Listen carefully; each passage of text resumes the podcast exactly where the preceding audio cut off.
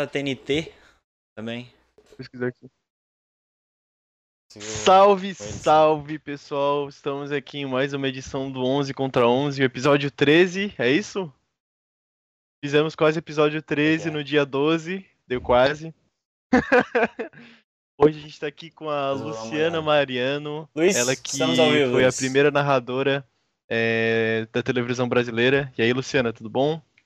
Oi, gente, tudo bom? Prazer estar aqui com vocês. Fiquei É feliz aí. a beça com o convite. Certíssimo. Eu sempre fico feliz com esse tipo de convite. Eu, eu curto muito fazer isso. Então, legal. Estou feliz, contente de estar aqui com vocês. Obrigada mais uma vez. Que bom, a gente também fica feliz. Estamos também aqui com o nosso querido Igor Gildes, que também já vai deixar os recadinhos aí.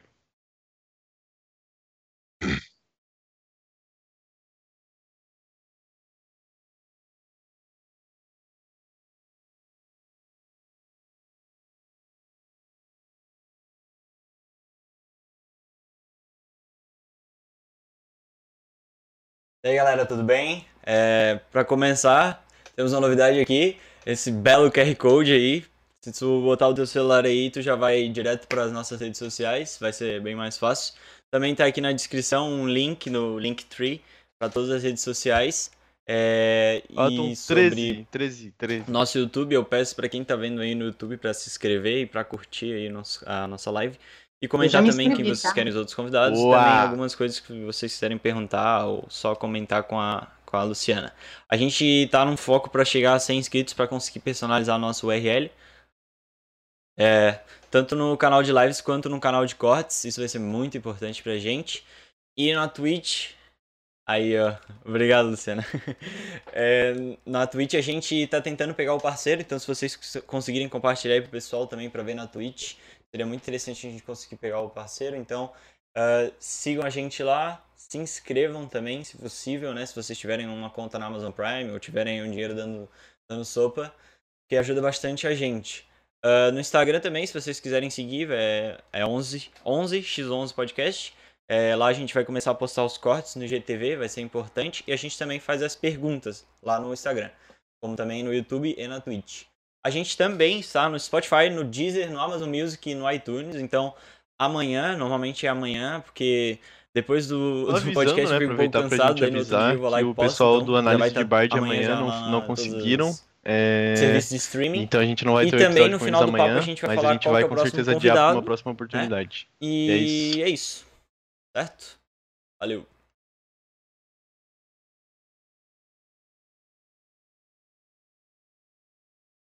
Ah, é verdade.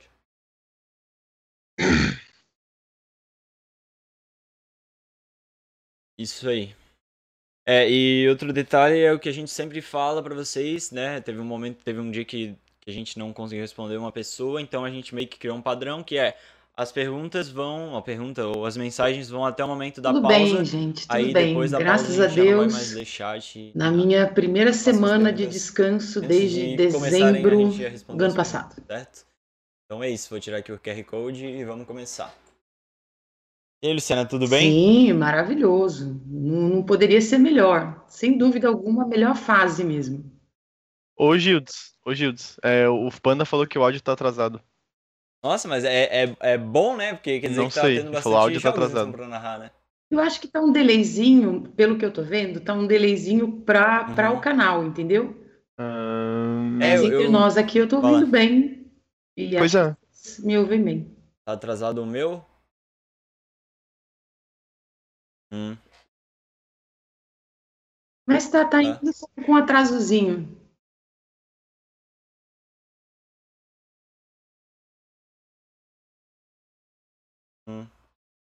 Sei, Eu, eu achei que tava funcionando tudo certo. Vamos ver. Mas o que que eu.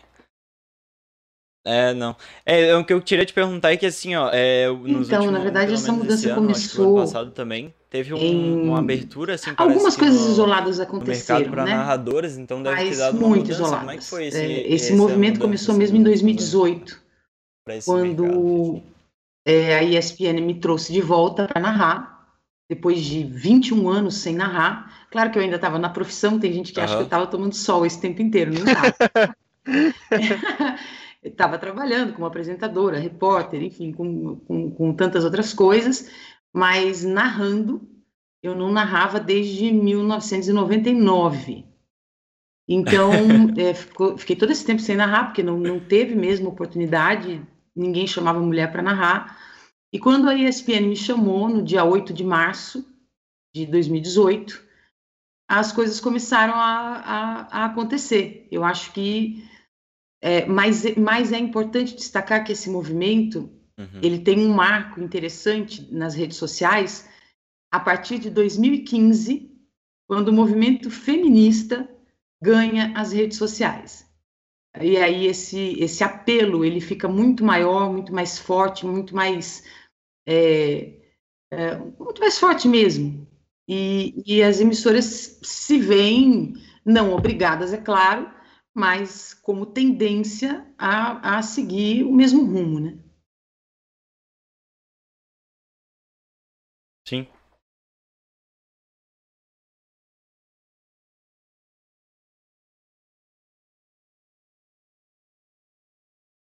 Sim. E, e aí pra ti, tipo, como é que foi, né? Porque eu vejo o pessoal muito que, que tá na TV, Então, ele tem são- que ser muito coisas- versátil, assim, né? Tem que É, apresentar um programa, na verdade, tem que assim, né? Esse ano eu vou fazer jornalismo, 28 anos de carreira. Como é que foi pra ti depois de Então, todo esse acho que tempo, não tem, né? tem Voltar a poucas coisas que eu acho que não fiz.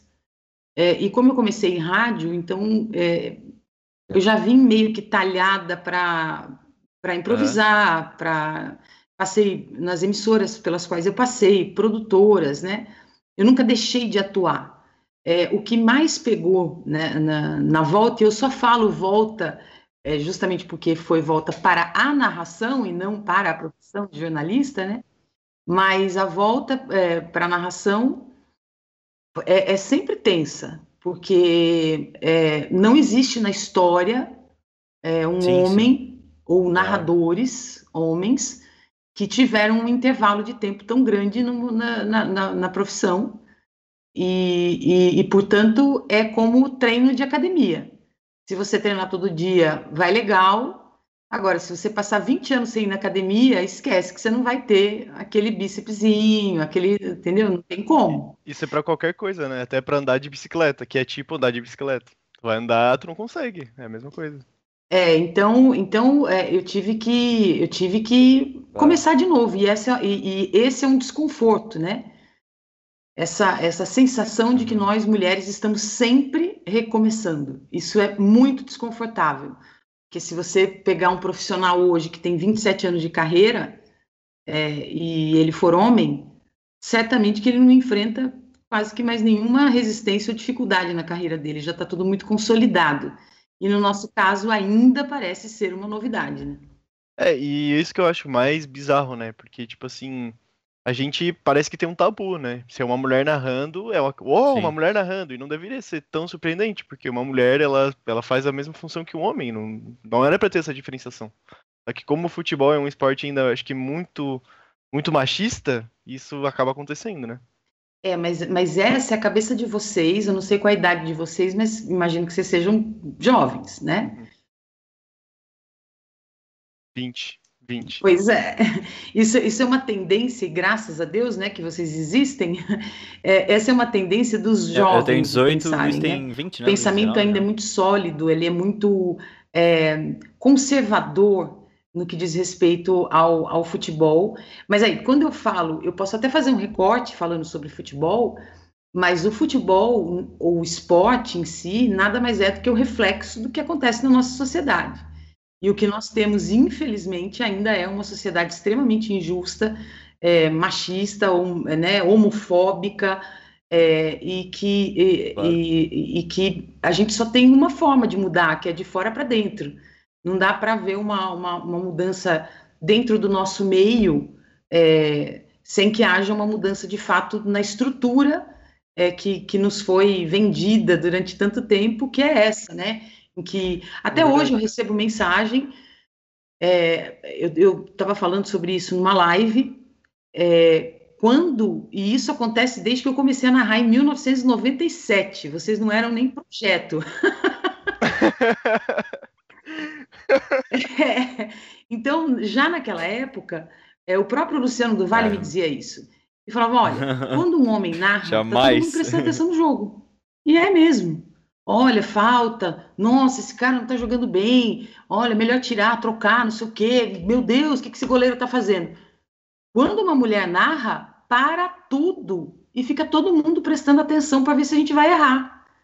Então, assim, ah, erra lá, trocou o nome de jogador. E daí? O Galvão Bueno tem 60 anos de carreira, 60 não sei, mas 50 tem com certeza. E aí uhum. troca. Isso acontece, isso não é erro. Entende? Mas é uma forma de encontrar pelo em ovo, é, né? Não, de é achar é defeito na gente, porque é um lugar que eles não querem que a gente ocupe. É, isso é muito verdade, porque na, na realidade tu vê que isso é uma tendência para tudo, para qualquer coisa. Qualquer coisa que é tipo uma mulher fazendo uma coisa que era para um homem tá fazendo, é, ficam tentando achar defeito, achar defeito, achar defeito, achar defeito. Isso a gente vê, tipo, na seleção, cara, em muita coisa, no, no, na própria estrutura do futebol feminino também. E, e, acaba sempre nesse fim que tu falou. Acho tentar achar pelo em ovo para querer invalidar aquilo ali.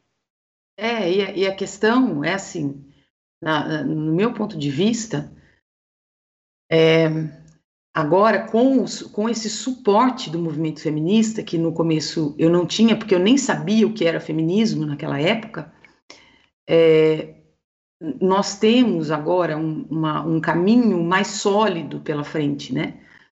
E eu acho que as coisas vão acontecer de forma muito mais muito mais leve, muito mais suave, muito mais natural. A gente ainda vai continuar tendo haters e essas coisas todas, mas mas vai melhorar, eu não tenho dúvida. Agora, é, eu acho muito impressionante, dependendo de alguns perfis. Então, por exemplo, um perfil extremamente religioso, dogmático, e eu não sou contra a religião, eu, eu também eu tenho a minha, eu, eu, tenho as minhas crenças. Mas dependendo do perfil da pessoa, independe da idade, essa pessoa acha Sim. que é uma coisa que a gente não devia fazer é, é muito interessante acompanhar, porque às vezes eu pego para olhar de fora, descolada, como se não, como se eu não tivesse no meio. E eu fico assim, eu falo, cara, como é que pode? Por que tudo isso, né? Para que tudo isso? E, e, a própria pessoa não percebe o que ela está fazendo. É um estágio quase que de inconsciência, porque ele não sabe que ele é machista. É Ou a própria né, mulher não assim, sabe que ela está reproduzindo um discurso machista. A cabeça tende a uhum. simplificar, né? Então, ah, não, não gostei, fala muito. Existe até um estudo. Eu preciso pegar esse estudo porque ele é interessantíssimo. É, que fala que os homens têm uma tendência auditiva uhum. de, ao ouvir a voz de uma mulher, imaginar uma figura de autoridade. Que pode ser a mãe, pode ser a esposa, pode ser. Então, isso é irritante para eles. Olha que coisa. E isso vem do machismo. E faz, faz sentido na, na realidade. Me parei aqui para pensar, faz sentido. Um pouco na minha cabeça funciona assim. Se eu vejo uma voz feminina, a primeira pessoa que eu penso é minha mãe. Você vai se, virar, se mirar naqueles exemplos que você tem mais próximos. Sim. E aí ele se inverte para uma figura de, de, de autoridade. Uhum. E aí o cara acha que é como se tivesse. Ele não sabe, repito, ele não sabe disso, isso é inconsciente. E até que a gente torne consciente, é por isso que a gente fala de conscientização, uhum. e até que a gente torne consciente, isso vai continuar sendo um problema. Ele não sabe, mas quando ele ouve isso, ele sente aquele desconforto que ele não sabe muito bem de onde vem, e a primeira reação é dizer: Eu não gosto.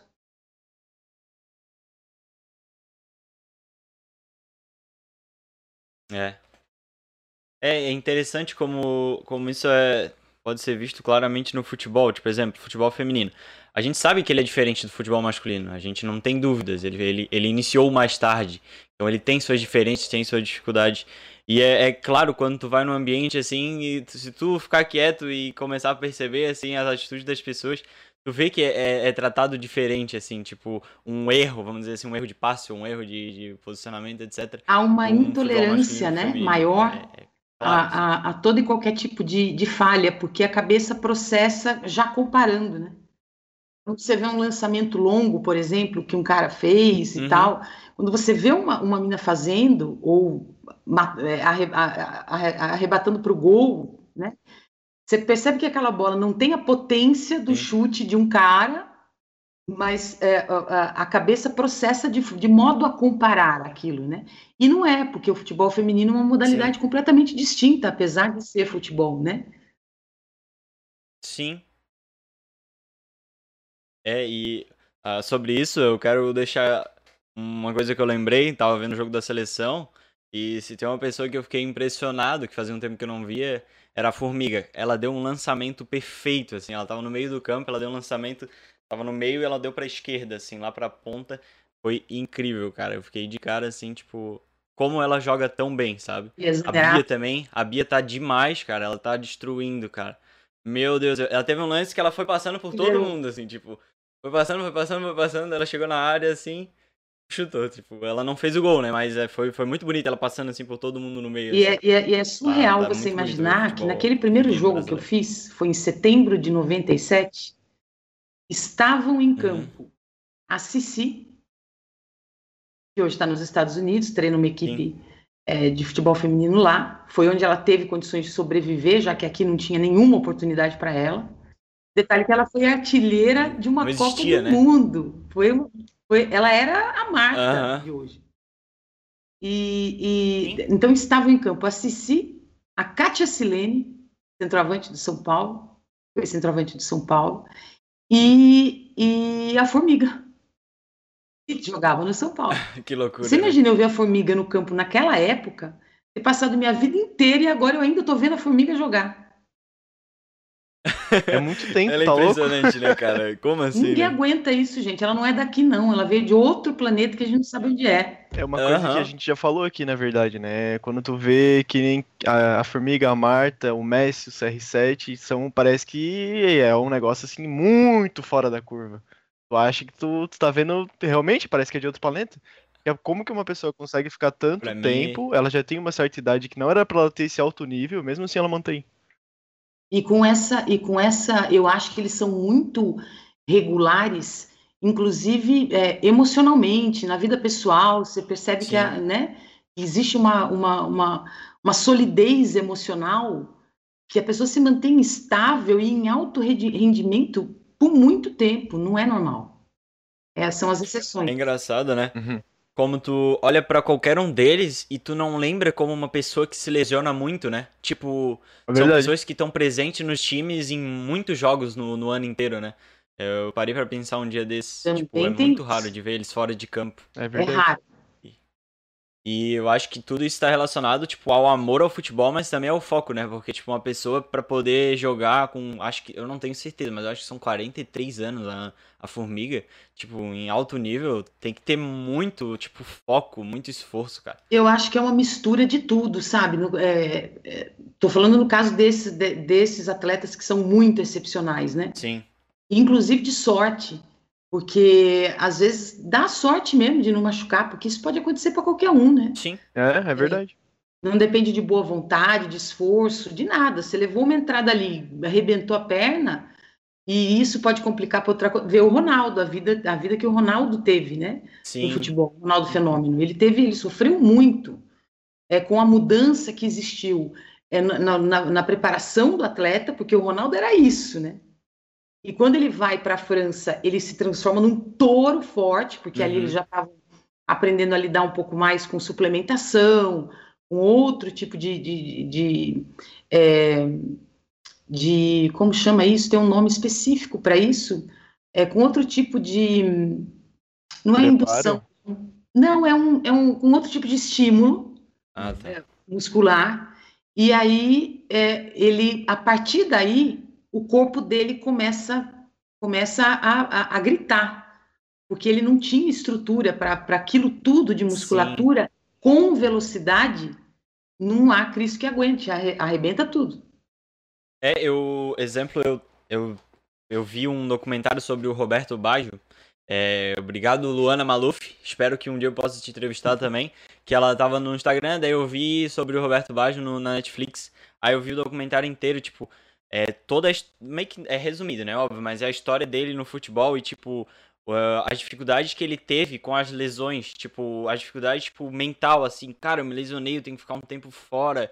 E, tipo, todo o processo de voltar a andar e tal. Tipo, é, é muito, muito interessante. Recomendo aí pra vocês verem. É, porque é muito legal ver sobre isso. E, tipo, pra mim demonstrou que o cara, ele não foi só o, o cara que errou o último pênalti, tá ligado? Tipo, ele é, tipo, Não, um ele grande jogador. Um grande Não, ele é. jogador. Ele é uma é lenda, muito né, a história. Muito legal. É sim, e, e- e o lance das lesões é de funda- fundamental importância para atleta, é, é o maior pavor que eles têm na vida, né? Uhum. É como se eu hoje perdesse a voz. Sim, É, mas é. Verdade. E falando sobre voz, eu queria te perguntar como é que acontece, tipo, o pré-jogo, assim, é, tem aquecimento? Como é que é no dia a dia da tua vida, assim, tipo, pra... Tu faz o, Pra o ter a teste voz, assim, que nem tu manter. fez com a gente? Então, tem, tem é, é todo um ritual. Mas, Aham. assim, independente de ter jogo ou não, eu tenho umas coisas que eu até já deixo aqui do lado, porque esse é o cantinho, né, da, da transmissão. Então, eu não sei se vocês sabem o que é isso. Não. Ah, é pra soprar? Ah, sei. Na verdade, você não, é, você não, não, não sopra, você suga. então Ah. não sei. E quando você suga, você precisa fazer com que, suba, com que suba uma bolinha de cada vez, não pode subir as três. Caramba! Então tem que ser mais ou menos assim. Deixa eu ver se eu consigo agora, né? Demonstração ao vivo.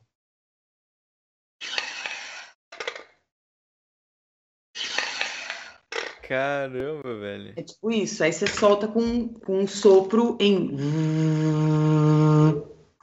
Aí tem esse aqui, que é outro. Esse aqui, ele é um. Porque assim, a nossa voz, ela, ela não tá na garganta, ao contrário do que a maioria pensa. A nossa voz, ela vibra nas nossas caixas vocais, né? Aham. Então, o por isso que, por exemplo, a gente tem é, muitos é, cantores de ópera que são grandões, fortões e tal, né? as mulheres também, e as caixas elas ficam amplificadas, né? Então, essas são as nossas, as nossas caixas. E, e quando a gente usa esse shaker, que chama, é shaker sopro. Então, aqui dentro tem uma bolinha Certo. bem pesadinha, parece um chumbinho. Aí você bota aqui de novo, ó. Faz um bagulho aqui, tá preso, ok. Aí você vem aqui.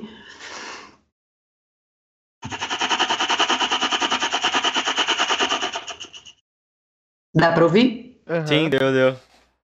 E conforme você faz isso, depois lava tudo, viu, gente? Não fica babado, não. Que nojo. Então, e, e- e esse aparelho, ele, faz, ele traz a voz pra, mais para as caixas vocais do que para a garganta. Então, ela ressona melhor. Isso é o que eu faço. Aí são várias repetições de várias séries. Isso é o que eu faço todos os dias. Tendo, não tendo jogo, é o que a gente chama de condicionamento vocal. Aham. Agora, aquecimento e desaquecimento eu faço em dia de jogo, normalmente uma hora e meia antes, por 10 minutinhos, são alguns exercícios que aí não precisa de nenhum aparelho, são só vocais mesmo. E aí sim eu tenho que fazer antes do jogo e depois do jogo. Isso é padrão, todo mundo faz? Eu não sei, assim, lá na empresa todo mundo faz. Uhum. Porque eles, inclusive, têm uma equipe de fonoaudiólogos que nos atendem. Então, eles atendem a equipe inteira, inclusive de eh, comentaristas, apresentadores, repórteres, narradores, ou seja, todo mundo trata é, da, da voz, né? Legal. legal. E, tipo, pra, pra é, narrar, ultimamente vocês têm só narrado no estúdio, né? Não, vocês não estão tendo mais a oportunidade de narrar em estádio, essas coisas. Não, na verdade eu tô narrando tudo desta posição que vocês estão vendo. Ah, de casa mesmo? De casa mesmo, É. né? A gente, nós somos a única empresa que ainda está em, em home office. Aham. É, todas as outras já voltaram. Aqui tá meu headset, bonitinho, por aqui, tá aqui. Tem um equipamentozinho que fica aqui do lado, que a emissora enviou para casa de cada um. Claro. E aí a gente tem um, um, um, um- um site, na verdade são dois, é, que a gente entra para. A gente entra, já tem lá, por exemplo, a gente chama de voice over, é, que são os lugares onde a gente entra. Então tem voice over 1, 2, 3, 4, 5, por aí. Então eles dizem assim: ó, hoje você vai fazer campeonato espanhol no VO 5. Aí eu entro nesse, nessa sala, já procuro o VO, o VO5, en- o 4, sei lá, tudo faz, entro e ali já está toda a equipe com o sinal da transmissão. E tu tem, tu tem um padrãozinho assim dos campeonatos que tu faz? Tem, né? Nunca teve. É, porque esse ano eu também fiz o basquete, ano passado também fiz basquete. É, normalmente a gente faz de tudo, né? Então, campeonatos, é, o campeonato português, o holandês, o espanhol, o inglês. Caramba. É, então, às Que vezes lindo, cara. acontece de num É dia muita você tá fazendo, tipo, de manhã você faz um jogo da Premier League e à tarde você faz um campeonato espanhol, por exemplo. Então tu vai tirar uma dúvida que eu sempre, a minha vida inteira eu tive, desde quando eu era criança. Como que tu sabe o nome de todos os jogadores de todos esses campeonatos? Tu tem uma colinha, com certeza, né? Claro, claro. Se Hum. vocês esperarem um segundo, eu posso mostrar como eu faço. Tá? Tá, Vou por pegar aqui favor. é rapidão. Uhum. Beleza. Ô Gildes, o Panda tinha Oi. falado pra tu. pra tu botar o áudio no som geral, não sei se tu já fez. Ah, fiz, fiz. Beleza. fiz. Bom, é assim. Nesses últimos meses, essa é a quantidade de jogos que eu fiz. Cada folha significa. No- é muita coisa. Caramba. Pesado, viu? Eu preciso botar uma ordem aqui, mas é, mas é mais ou menos. É só para a galera entender mesmo, né?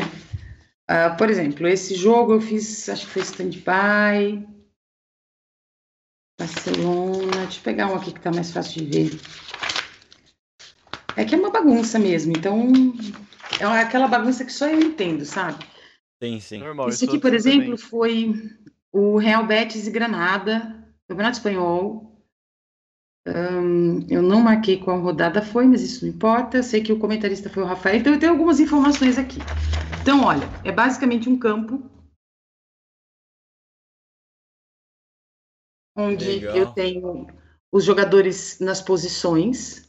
Eu coloco em cores diferentes, porque quando bate o olho no vídeo é mais fácil de identificar. Sim. Então, o Betis joga de verde, eu costumo colocar a cor correspondente. Se eu não tiver caneta na hora, eu uso outra. Mas o número, a idade, de onde ele veio, coisas, informações básicas, Sim. o estádio, né? Mandante, esse, tipo de coisa. E aí, tudo que vocês veem com xizinho são os jogadores que foram substituídos, e com bolinha são aqueles que fizeram gols. Então, esse Ah, jogo provavelmente teve um gol que foi do Borja. o Borja Iglesias marcou aos 38 do segundo tempo. Então, o que acontece? Ah, normalmente eu estudo, a gente estuda tudo isso e aprende na raça. Uhum. Aqui, essa aqui, por exemplo, é, são as meninas da, são as meninas que fizeram a final da Champions League. Então, tem uma que o nome dela é H A M R A U I. Então seria uma Hamraoui. Pode crer. Aí você vai olhar para a ascendência dela. Ela tem uma ascendência no Oriente Médio, uma ascendência árabe, e aí você começa a entender por que, que o nome dela é assim e como é que você vai pronunciar, entendeu? Aham. Cara, que loucura. Legal.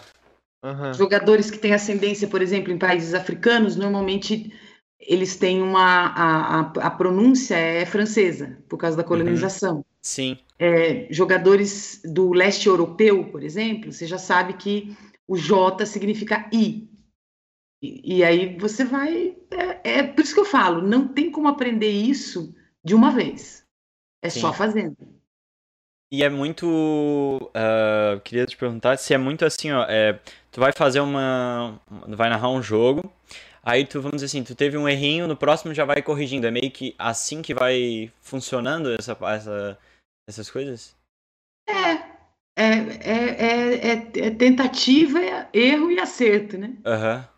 Se, se a gente sente que alguma coisa. Isso é conversado em equipe, conversado Sim. inclusive com, com, a, com a fonoaudióloga, enfim. É, e aí a gente vê, olha, como é que tá o ritmo? Tá bom? Como é que tá? Ah, talvez aqui pudesse ter um, um pouquinho mais de repertório. Uhum. São pequenas coisas que vão sendo ajustadas, é, não, é, não, diria partida a partida, mas semana a semana, quando os Sim. campeonatos estão correndo de forma muito rápida, né? É, e eu fico muito feliz porque a gente aqui no, no 11, a gente começou a ver que, tipo, é muito legal esse ambiente de tu poder errar. Porque a gente, tipo, a cada semana tem aprendido alguma coisa nova, tem acrescentado alguma coisa. Então, tipo, por a gente ser três amigos e é bem tranquilo, tipo, sempre, tipo, ah, errei alguma coisa, pô, na próxima semana eu já posso corrigir, não vai ter uma cobrança absurda, sabe? Então, tipo, Dando é muito um importante exemplo, isso. Eu falei que a. eu chamei a Aninha, eu achei que a posição dela era, era goleira. E a gente ia receber uma, uma menina que era goleira na Aham. outra semana. E aí, tipo assim, foi assunto de brincadeira, né? E a gente zoou, A deu gente risada. foi rindo um monte. Aham. Mas e é, é, legal isso, né? sim, É muito bacana, caramba. porque eu acho que quanto mais a gente recebe bandeira branca para errar, mais Sim. a gente aprende. Eu também acho. Eu acho que é, desse jeito que a gente tá, eu acho que a gente vai evoluir cada vez mais, porque tem a oportunidade de tu testar e de não ter uma cobrança do erro e ao mesmo tempo de tu arriscar e também não ter muito isso, sabe? Eu acho que isso faz evoluir muito, assim, aprendendo. É. Porque essa, essa, essa, esse cerceamento da perfeição, né? Que é todo mundo ficar achando, imaginando, ter a, a expectativa de que a gente não erra, de que nada acontece, é, ela é muito, ela é muito cerceadora mesmo. Porque nessa intenção de eu não vou errar, eu não vou errar, você não arrisca e a gente perde o talento. O talento é o mais importante. Sim. Com E às vezes o, o medo do erro te faz errar também, né? Comigo isso acontece bastante. Oh. O, o que me faz errar é muito mais o medo do erro do que de Sim. fato a minha ação. E É. aí fica pensando, pensando e acaba errando por causa disso. A dificuldade de relaxar, por exemplo, Isso. diante de. no- nos, nas primeiros, nos primeiros jogos que eu fiz, quando o jogo terminava, se você me perguntasse o que tinha acontecido, eu não sabia. Sim, Tamanha era adrenalina Aham. claro. de fazer. Então, para chegar nesse ponto em que eu tô hoje, de estar consciente fazendo um jogo, pô, para todo mundo pode ser uma bobagem. Para mim, é a coisa mais importante do mundo. Claro. É, eu, eu tive a oportunidade de fazer um canal antes do, do 11, tipo assim, fazer alguns vídeos e tal. Então eu já tava mais tranquilo. Mas mesmo assim, tipo, é, foi, eu já me vejo muito diferente do primeiro, assim, tipo, eu não tenho problema em ficar passando aba aqui, tipo, responder alguém se for necessário, tá ligado? Tipo, no começo eu tinha muito assim, meu Deus, eu vou ficar só com a câmera aqui ligada e não vou mexer em nada, sabe? Não vou nem respirar, porque aí É, não, aqui ó, enquadrado, tá ligado? Tipo, e, e a gente percebe que é muito bobeira, porque errar Uhum. no ao vivo é mais normal ainda, porque tá ao vivo, né? Tipo, Não boa, tem quem sabe? não erre, não existe. É. Tem quem não viu o erro, aí pode até Sim. ser. né? Eu não vi, mas, mas errar, todo mundo erra, e isso devia ser, devia ser mais humanizado, né? sim, Porque, ah, errou um negocinho, pronto, já tá todo mundo falando, marcando. O que que tem, gente? Até parece que ninguém erra na vida. É. Todo mundo erra. É, esse é um padrão, eu acho que da televisão, né? Isso veio muito da televisão, do rádio, da profissionalização disso. De transformar isso numa coisa que tem que ser impecável. E aí o erro, quando é muito impecável, ele é pouco aceito, né? E isso existe assim com vocês também? Assim, isso, eu acho que essa teoria vem do, do molde do jornalismo tradicional, Sim. que é quando a galera lê teleprompter. uhum, Eu sei como é porque eu já li. Então, assim, lendo, você realmente, a margem de erro diminui absurdamente. Porque você passa o texto antes e, se tudo der certo, você não vai errar, o cara vai rolando, se você tiver afinado com quem está operando o teleprompter, o cara vai rolando e, como é no Jornal Nacional, é super tranquilo. Sim. É mais manter a calma mesmo, porque o conteúdo está ali, né? Agora, a, a, o, o, pulo do gato, o jump do cat, foi, é, por exemplo, em, em 2000, que a gente teve a Olimpíada de Sydney, e a emissora, não sei porquê, não poderia levar um teleprompter para Sydney. Caramba. E aí, como é que faz? Tem que ter alguém que saiba fazer sem teleprompter. Agora, uma Olimpíada é complicada, porque você tem, sei lá, quantas modalidades acontecendo ao mesmo tempo. Sim. E o apresentador fica com a responsabilidade de distribuir esse conteúdo, chamar quando, ó, vamos dar uma paradinha aqui porque agora está acontecendo a decisão no boxe. Uhum. Saímos do boxe, vamos pro vôlei. E assim, como é que você tem tudo isso se você não sabe o que vai acontecer? Não dá nem para se preparar. O máximo que você pode fazer é falar, olha, deixa eu ver o que, que tem de competição hoje e onde é que tem brasileiro aqui. Uhum. O que, que a gente transmite, entendeu? Então, isso foi um treino muito bacana, porque eu ficava no ar, acho que umas nove horas, dez horas. Nossa. É, ficava ali na posição, assim, para ir ao banheiro era uma Nossa. coisa muito complicada. É, eu ia, eu ia perguntar como que tu ia. É, assim, olha, você tem um. Bom, tanto que hoje eu já consigo cronometrar minha ida ao banheiro, dura 1 minuto e 35 segundos. É, é verdade. Que loucura, mano. É, é. Então, assim, e tem que ser assim, não, não tem outro jeito. E aí, o legal foi que eu fui para a Olimpíada porque eu não era só uma leitora de teleprompter. Uhum. Porque eu era capaz de improvisar e de, e de fazer isso sem o TP. Por isso que eu acho que o esporte ele é, ele é, ele é muito mais é, flexível do que o jornalismo em si, né? Porque, de fato, se o William Bonner ficar gaguejando, se a Renata Vasconcelos ficar vai ficar ruim. Mas como o papo é mais informal no esporte, então não tem muita necessidade de, de ter esse guia, né? É, e na verdade já, já vou puxar um gancho de uma coisa que eu me lembrei do, do que a gente estava falando é, a respeito da profissionalização, né? É, acaba que em alguns lugares isso é até tipo assim é, é, essa coisa da profissionalização ela, ela sai e aí começa a virar uma coisa muito, eu tô vendo, né? Tá virando uma tendência de todo mundo querer conversar um papo mais relaxado do que ser aquela coisa muito profissional. E eu tô vendo que, tipo assim, eu cheguei a ver uma narração da Band que os caras, meu Deus, aquilo ali parece que eles estão no bar vendo o jogo, não parece que eles estão narrando, sabe? A gente, a, gente, a gente falava isso desde há muito tempo atrás, é, naquela incrível equipe de esportes que a Band teve, né? A gente falava sobre ter uma transmissão e ter programas que fossem mais coloquiais, para ficar mais próximo do telespectador, né? E que não fosse aquela coisa travada, porque é, é óbvio que se a gente chegasse aqui, né, e vocês dissessem boa noite, agora iremos conversar com a primeira narradora. E o papo fosse nessa, toada, ia todo mundo dormir do outro lado, né? Claro. Mas a gente tem um desafio hoje, por outro lado, que é assim: a gente pode ser leve, mas a gente precisa continuar sendo profissional. Sim. Porque é isso que nos diferencia é, de qualquer pessoa que faça qualquer coisa na rede. Que a gente está servindo a uma emissora de peso. Então, é, não, não dá para virar é, em tese, conversa de botequim, né? É, uhum. Tipo isso.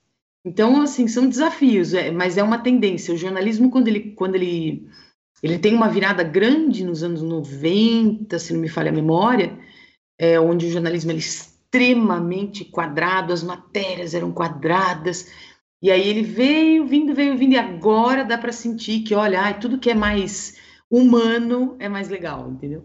Uhum. É, isso é... na verdade foi um, foi um nicho que a gente quis atacar aqui com o nosso podcast disso, né? Tipo assim, de dar a oportunidade pra Luciana vir aqui e falar, dar a oportunidade de ela falar o que ela pensa, falar o que ela quiser, e não ser essa coisa trava, travada, assim, fechado. É, eu tenho essa pergunta, tu me dá essa resposta, eu tenho essa pergunta, tu me dá essa resposta. Com um roteirinho pronto, é, né? Com sim. marcadinho, é complicado. As pessoas não gostam mais disso, não. É, e, e tomara que isso se amplie cada vez mais, porque eu que sou o cara que tenho meio que o maior contato com a, assessores, essas coisas, é muito engraçado, cara, porque eles ainda estão, tipo, muito no negócio da, tipo, da entrevista, então eles me perguntam até o que, que eu vou falar, sabe? Tipo, e aí eu fico, puta, mano, mas não, eu não quero falar o que, que eu vou falar. Eu sei o que eu vou antes, falar e outra, depende da É. resposta dessa pessoa para ver o que eu vou perguntar depois, né? Aham, exatamente. Mas tá, tá mudando, parece que tá melhorando, assim. Tá ficando É uma forma deles, é, deles terem controle, né? Sim. E o que a gente vai descobrir agora, daqui para frente, é que não existe controle. Uhum. E eu- as partes mais engraçadas, às vezes, as que mais marcam numa transmissão, são as partes que, tipo, às vezes saem do controle, sabe? Então, tipo, tem coisas que eu acho que tem que ser, tipo, seguido uma regra e tal, mas tem algumas partes que eu acho que tem que ser flexíveis. Tipo, vou dar um exemplo de uma coisa que tá mais perto do que eu vejo. Tipo, ah, tinha uma época que o, o Globo Esporte, ele era muito, tipo, certinho, sabe? E aí teve uma outra época com o Thiago Leifert, com, com várias outras pessoas que ele começou a mudar, assim, a visão dele. E aí, tipo, eu acho que deve ter dado provavelmente um boom de acessos, assim, no, no programa. Porque ele, ele mudou, e eu acho que a mudança, ela tá relacionada ao que tu falou, que é a proximidade com as pessoas, sabe? Tipo, é muito mais próximo, quase uma pessoa normal, óbvio que é um jornalista, comentando ali, do que, tipo, um cara lá tão Conversando, certinho, né? Uhum, Isso. Interagindo, te contando, te trazendo uma, uma, uma informação, uma notícia, Aham. mas sem aquele peso, né? De olha, eu estou num pedestal aqui em cima e você, plebe, tá embaixo me ouvindo, né? Sim, sim. Eu sentia muito. Isso que tu falou cai, tipo, cai muito assim com o que eu sentia assistindo o Jornal Nacional. Desde criança eu não gostava de assistir o Jornal Nacional, porque eu sentia que era isso.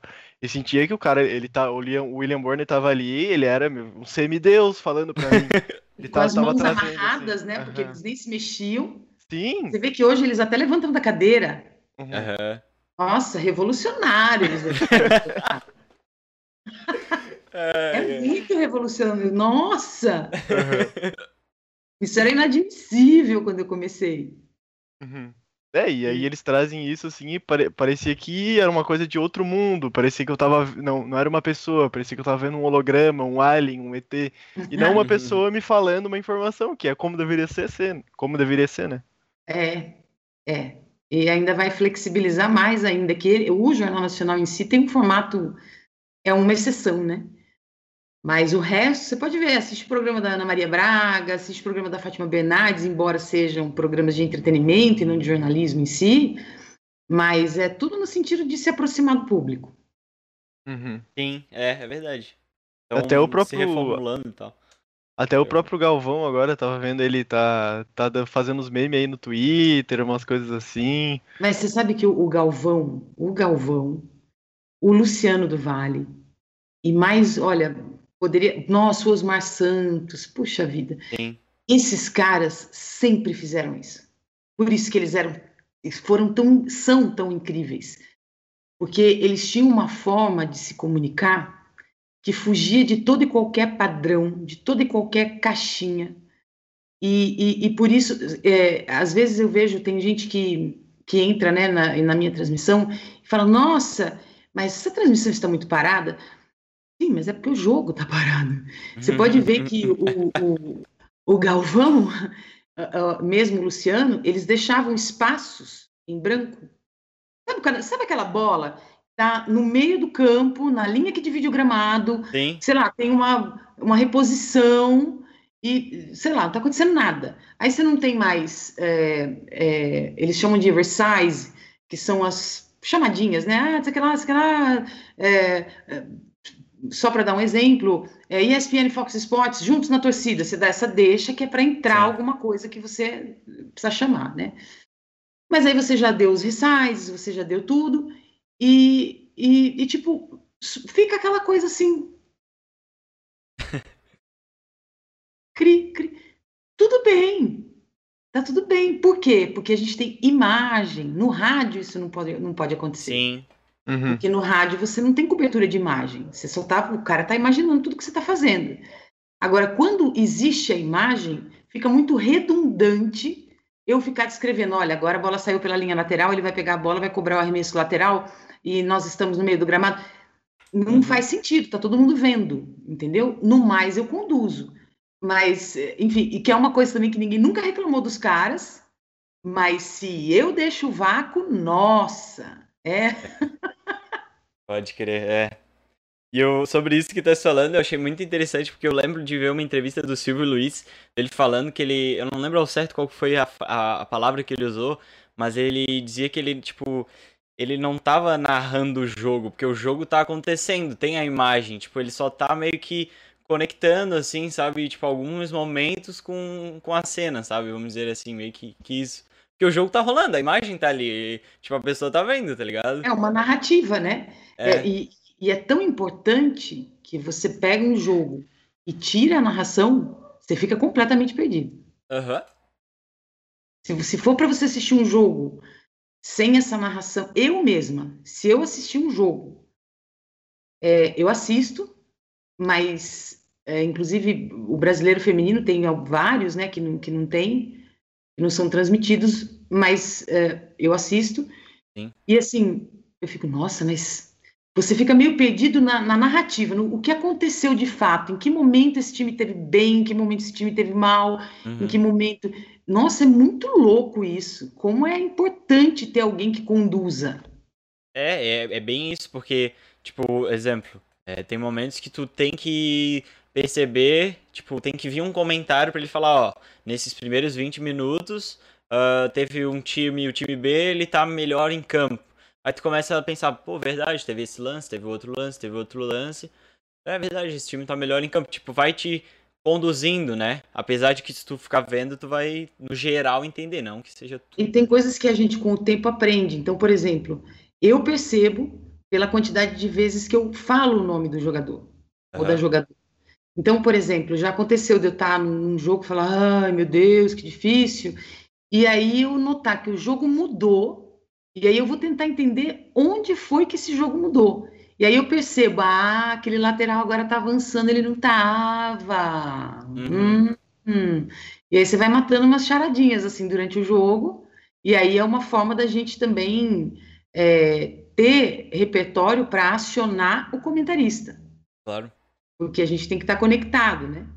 É, isso é uma coisa que eu ia, que eu ia te perguntar. Como é que funciona essa, essa relação assim do narrador e do comentarista, essa transição um do outro?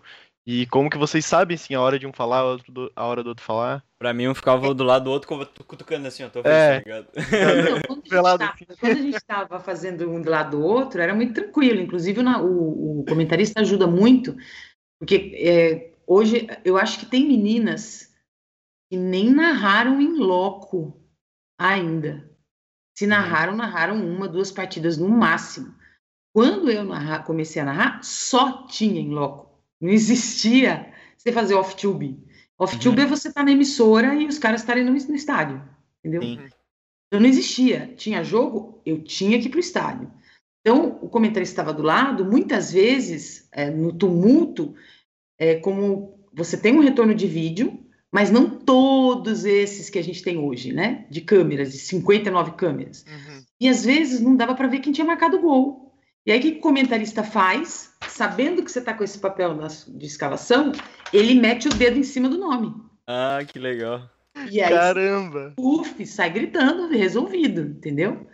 Agora, agora que a gente está no, no trabalho remoto, vai sair uma matéria, inclusive amanhã. Ai, meu Deus, será que é na UOL? Tá, eu acho que sim, falando um pouco sobre, sobre os bastidores de quem está narrando e tal, né? E eles abordaram esse tema, falando justamente. E aí, né? Que vocês estavam do lado, era só olhar que o outro percebia que ia falar. É, mas agora eles sempre entraram na respiração, né? Então, eles percebem a nossa respiração, isso é muito profissional. Eles percebem a nossa respiração e conforme a gente vai pegar fôlego, ele entra. E ele sabe esse timing. É uma coisa que, Aham. conforme você vai fazendo, você vai se habituando. Só que quando você está do lado, você está vendo. Quando está longe, não está, né? Fica complicado. E é impressionante que, olha, se o comentarista me atravessou duas vezes, três vezes nessa pandemia foi muito.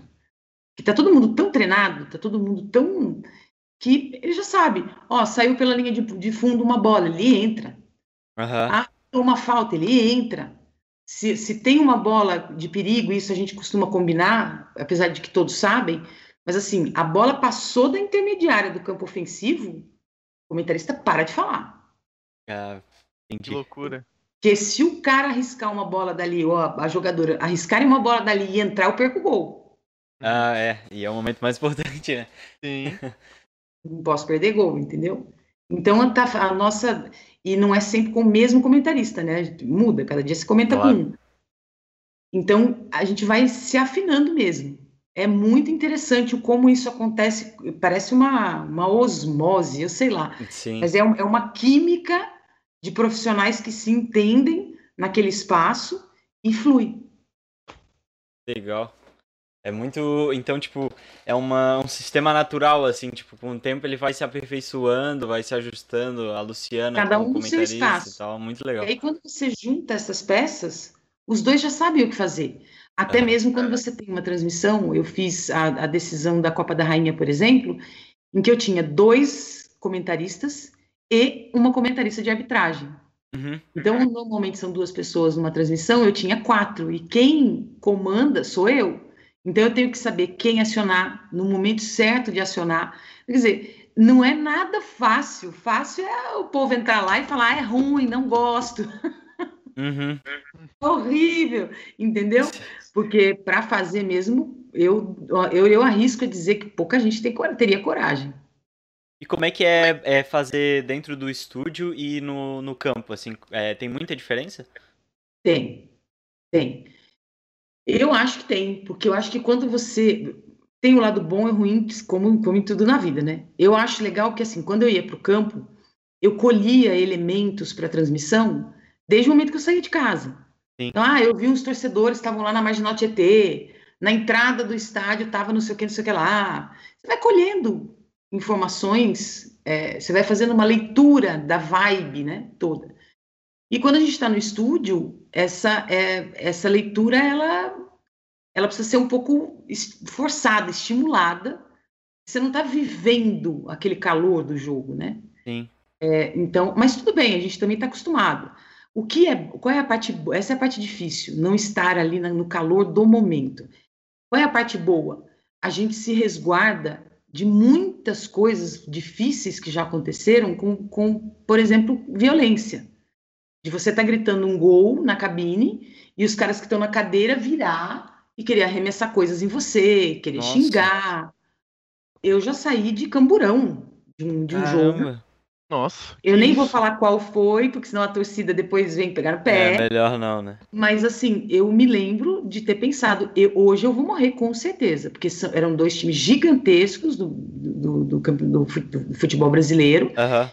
E tinha uma situação que até hoje eu não entendi muito bem, e eles vieram para cima de toda a equipe da Band, no caso eu estava junto, e eu me lembro que eu, só senti alguém me, me, me empurrar para dentro do caminhão de transmissão e falar: Meu, espera a polícia chegar, ninguém sai daqui. O, o ônibus, o caminhão de transmissão, tremia. Eu ia de um lado para o outro. Era aquela multidão, aquele mar de gente chacoalhando o ônibus. É assustador. Meu Deus, tá louco? Deve ser muito pavoroso, porque... A gente foi dali acho que umas 5 horas da manhã. Mano, meu Deus, que loucura. E, tipo, é, assim, ó, a tua situação, eu fico imaginando também pra quem vai narrar em outros países, sabe? Tipo, numa Argentina. Imagina, tipo, aí descobre que são fui. brasileiros, deve ser muito louco. Eu Uhum. já fui no La Bombonera, por exemplo, fazer jogo do Boca com, sei lá, com o Corinthians. Você Meu não acredita que é Nossa. aquilo. Você não acredita. E todo mundo sabe que você é brasileiro. Então, Você está na cabine da imprensa brasileira. Meu Deus. Puseram lá, antigamente não tinha, mas é, acho que já tem um tempo já que tem vidro e tal. Mas é que os caras te xingam. Da hora que você sai do hotel, a entrada, às vezes precisa mesmo de ajuda de, de policiais e tudo mais, dependendo do contexto do jogo. É, é muito louco. caramba. Nossa, que loucura, cara. Pô. É muito doido mesmo. Por isso eu entendo que quem está muito exposto hoje em rede social, né? Essas figuras aí. Estou falando isso por causa da Luísa Sonza, né? Do que aconteceu. Uhum. Ela falou: não aguento mais, eu entendo o que ela está dizendo. Eu entendo, porque você ficar sendo xingado, as pessoas ficarem te ameaçando, e por causa de uma coisa que não tem nada a ver. Tipo, gente, se foi ou não foi pênalti, isso é uma coisa para ser decidida Sim. dentro do campo. E as pessoas querem matar você. É, a gente, a gente já Cara, é conversou, lembra, Luiz, sobre isso? A gente conversou sobre isso e a gente começou a parar a pensar assim, pô, a pessoa não aceita a situação que foi feita dentro de campo. Só que, cara, não vai mudar. Ela foi feita, o juiz apitou e, e, tipo, meio que é lei, tá ligado? Aconteceu, aconteceu, depois do jogo Sim. não tem mais Você já viu alguma vez o, o, o árbitro voltar? É Ah, pois muito é. difícil, é muito É, difícil. Tipo, não, esse resultado não é mais esse resultado e vamos. Não existe isso. É, É um desgaste totalmente desnecessário. Não, e aí se tu parar pra pensar, o que que a, o que que a Luciana vai mudar? Ela tá gritando gol aqui, se eu jogar uma É. garrafa nela, tem um meu time vai ganhar. É, uma espécie de fetiche de torcedor, porque assim, o torcedor, ele, ele olha com, com, é, com passionalidade, né? Ele é passional, ele olha com paixão, né? Com sentimento, com emoção. Não que a gente não veja, mas a gente vê um lance, e independe de quem está fazendo ou atuando naquela cena. Então não me importa se quem fez o gol foi o Palmeiras, se quem fez o gol foi o Corinthians. Se foi um gol bonito, Aham. eu fico feliz. Se foi um lance interessante, eu acho legal. Mas na cabeça dos caras, eles precisam ter alguém para pegar para Cristo. Então o que, que eles pensam? Ah, o juiz falou, é porque lógico. Ah lá, esse pessoal da empresa, seja lá qual for, tá torcendo. O Galvão Bueno é não sei o que lá, e não sei quem é não sei de onde. Gente, se todo mundo soubesse que a única coisa que a gente deseja na vida é que corra tudo bem, que a transmissão não caia, que essas informações todas eu tenho que preparar faltando meia hora para o jogo começar, Sim. que as escalações saem em é cima da hora. verdade, né? E aí eu tenho que ir atrás de procurar quem é essa pessoa, onde jogou, quantos anos tem, quais os clubes. Ou seja, a última coisa que passa pela minha cabeça é a rivalidade entre duas equipes e o porquê disso. a gente fala, né? Ah, você torce para alguém? Eu torço. Para terminar tudo bem, eu ir para casa. Entendeu? Não tem, é, não, não tem isso. E depois de muito tempo, você vê tanto futebol, você participa tanto, conhece tantas histórias, que não tem mais essa. Você nem consegue mais torcer. Cara, é, deve ser, deve ser muito interessante, porque no caso tu tem muito tempo, né, de trajetória. Então tu, tu já participou de Olimpíada, né, como tu comentou. Copa do Mundo também? 98, França. É, Copa Pô, América? que legal. 99, Paraguai. Copa do Mundo? Já foi Copa do 98, Mundo. né? França. Mas feminina, tipo, também? Copa do Mundo feminina, não. Não, Copa do Mundo feminina, não. não. Não, porque nunca foi coberta, né? A primeira vez que foi É, coberta foi verdade, ano né? passado. No retrasado. Nossa, eu tô tão perdida nessa pandemia. Retrasado. É louco, né? É louco, porque tem vezes que eu falo, pô, ano passado, daí depois eu lembro que é 19, não 20. E aí, Então. dois anos, não um, né? Tipo, fica... Que no ano que vem a gente vai pra esquecendo. 22, tipo, é muito louco isso. Aham. Passou assim, E, né? e você sabe que esse lance é uma, uma outra coisa que as pessoas não compreendem, né? É, por exemplo, esses dias eu vi, não sei quem, xingando, tipo, xingando acho que a Band. Ah lá, a Globo está transmitindo a seleção brasileira feminina e vocês não. Isso é uma falta de respeito. Gente, existem direitos de transmissão. Não tem muito o que fazer, né? Tipo, ah, vocês não vão fazer a Olimpíada, meu Deus, vai se informar.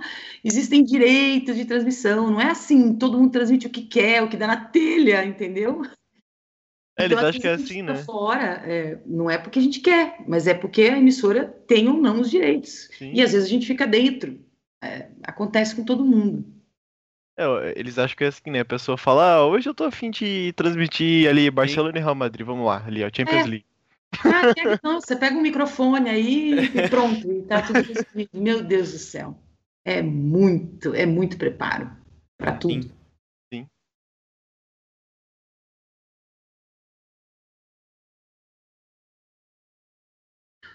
Ah, eu, eu gosto muito do eu gosto muito do Campeonato Espanhol.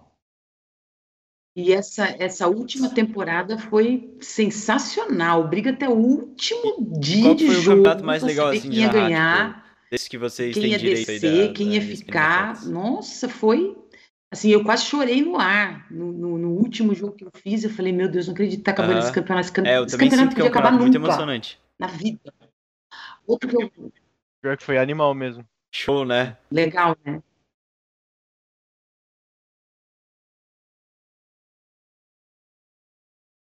Aham. Aham. Não, eu fiquei muito feliz, cara, do Atlético de Madrid, cara. Muito pelo Soares, porque E a eu história sou dele é de muita Europa, superação, né? Dentro pelo e fora Barcelona. de campo, O que né? foi É feito com ele, Ele pra é mim, é um absurdo, sabe? Então, tipo, ele se Assim redimir como da foi, forma que né, ele fez foi é, tipo, do ó, vocês me Maradona, jogaram é, fora e eu como- como mostrei muitos que eu ainda valia a pena, que- tá ligado? Porque não é mais fácil, do né? que, tipo, o O dinheiro cara que tá lá no pagaram, topo do sabe? mundo, com toda a grana do universo. Eu queria ver quem é que Uhum. não pirava. Sim. Né? Com todo mundo prestando atenção em você, com todo mundo te julgando. Pô, não é fácil, não. É uma é baita muita uma pressão. É muita pressão. É. Não, e Aham. e se tu parar pra pensar. queira. É, e se tu parar pra pensar, ao mesmo tempo que ele é o Neymar, tipo assim, ele é muito grande, tá? Ah, ele é o melhor jogador do Brasil Neymar, assim, atualmente. tipo, é Mas ele também é o Neymar coisa, pessoa. assim, ao teu redor, sabe? É muita Ele informação. também é o Neymar, é o cara que ele sei lá. tem 30 anos, ele é um atleta, ele também é uma pessoa, ele também tem emoção. Ele também, ele não, não quer ficar no PSG porque ele não quer ganhar, ele não, não quer não, se- não ganhar a bola de ouro. Tipo, às vezes a, gente parece, se pega a pessoa falando como se ele não quisesse, sabe? Cara, é Eu bizarro. isso. acho, eu acho que vai Esquece que é chegar o humano. tempo, ah, vai chegar o tempo ainda em que aco- aconteceu isso agora há pouco no tênis, né? Que eh, a tenista a Naomi eh, falou sobre os problemas dela e eu acho que isso precisa acontecer. A gente precisa, eles, os, os atletas de alto rendimento, o Michael Phelps, por exemplo, quem poderia imaginar que o Phelps tinha problema com depressão? Teve na, na NBA, tá como, já, já tem um tempinho também. Então, assim, precisa ser falado, porque antes de serem atletas de alto rendimento, eles são pessoas, e todas as Sim. pessoas têm problemas. Louco, né? E tá tudo bem falar sobre isso, porque eu acho que quando um ídolo fala, é, fica muito mais fácil de nós, é, réis humanos, né, entendemos que, olha, tá tudo bem se eu tiver problema também, entendeu? Uhum. Tá Ele tudo- quebra aquela parede, né? É, eu não tenho É. que ser perfeito, tá tudo bem.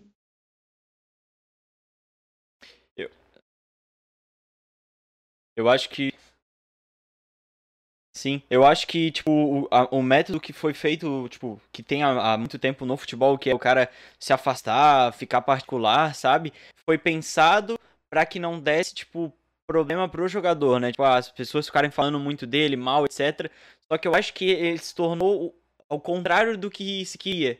Porque eu acho que se a pessoa se aproxima, como tu falou, demonstra ser mais humana, as pessoas vão se identificar mais. E eu acho que vai dar um processo contrário a isso, sabe? Vai dar uma aproximação e não uma, tipo, separação, quando a pessoa não comenta, não fala nada na mídia e tal. É. Eu acho que se torna mais o uma problema é que separação, a gente, sabe? como, que como uma- a gente ainda está nessa as fase de vão aceitar transição, mais, assim, é, lado tudo, humano, tudo, as pessoas querem contro, meio que controlar tudo, né? Então, ah, o Neymar vai falar, então vamos ensaiar primeiro, olha, coisas que você não pode falar, coisas É. que você não deve falar.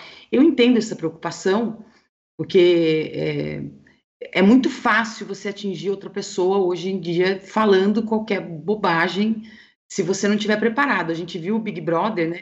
Que foi, que foi um, um exemplo nesse Tá. sentido, quando o, o carinha, que eu nunca lembro o nome, Uhum. quando ele fala do cabelo do outro, do, do Rodolfo, isso, o Rodolfo fala do O cabelo Rodolfo, né? do Isso. João, Rodolfo do. e acho assim, que é João. ele né? não pensou que ele pudesse é, machucar o João, mas ele precisava saber que ele poderia Sim. machucar o João, entende?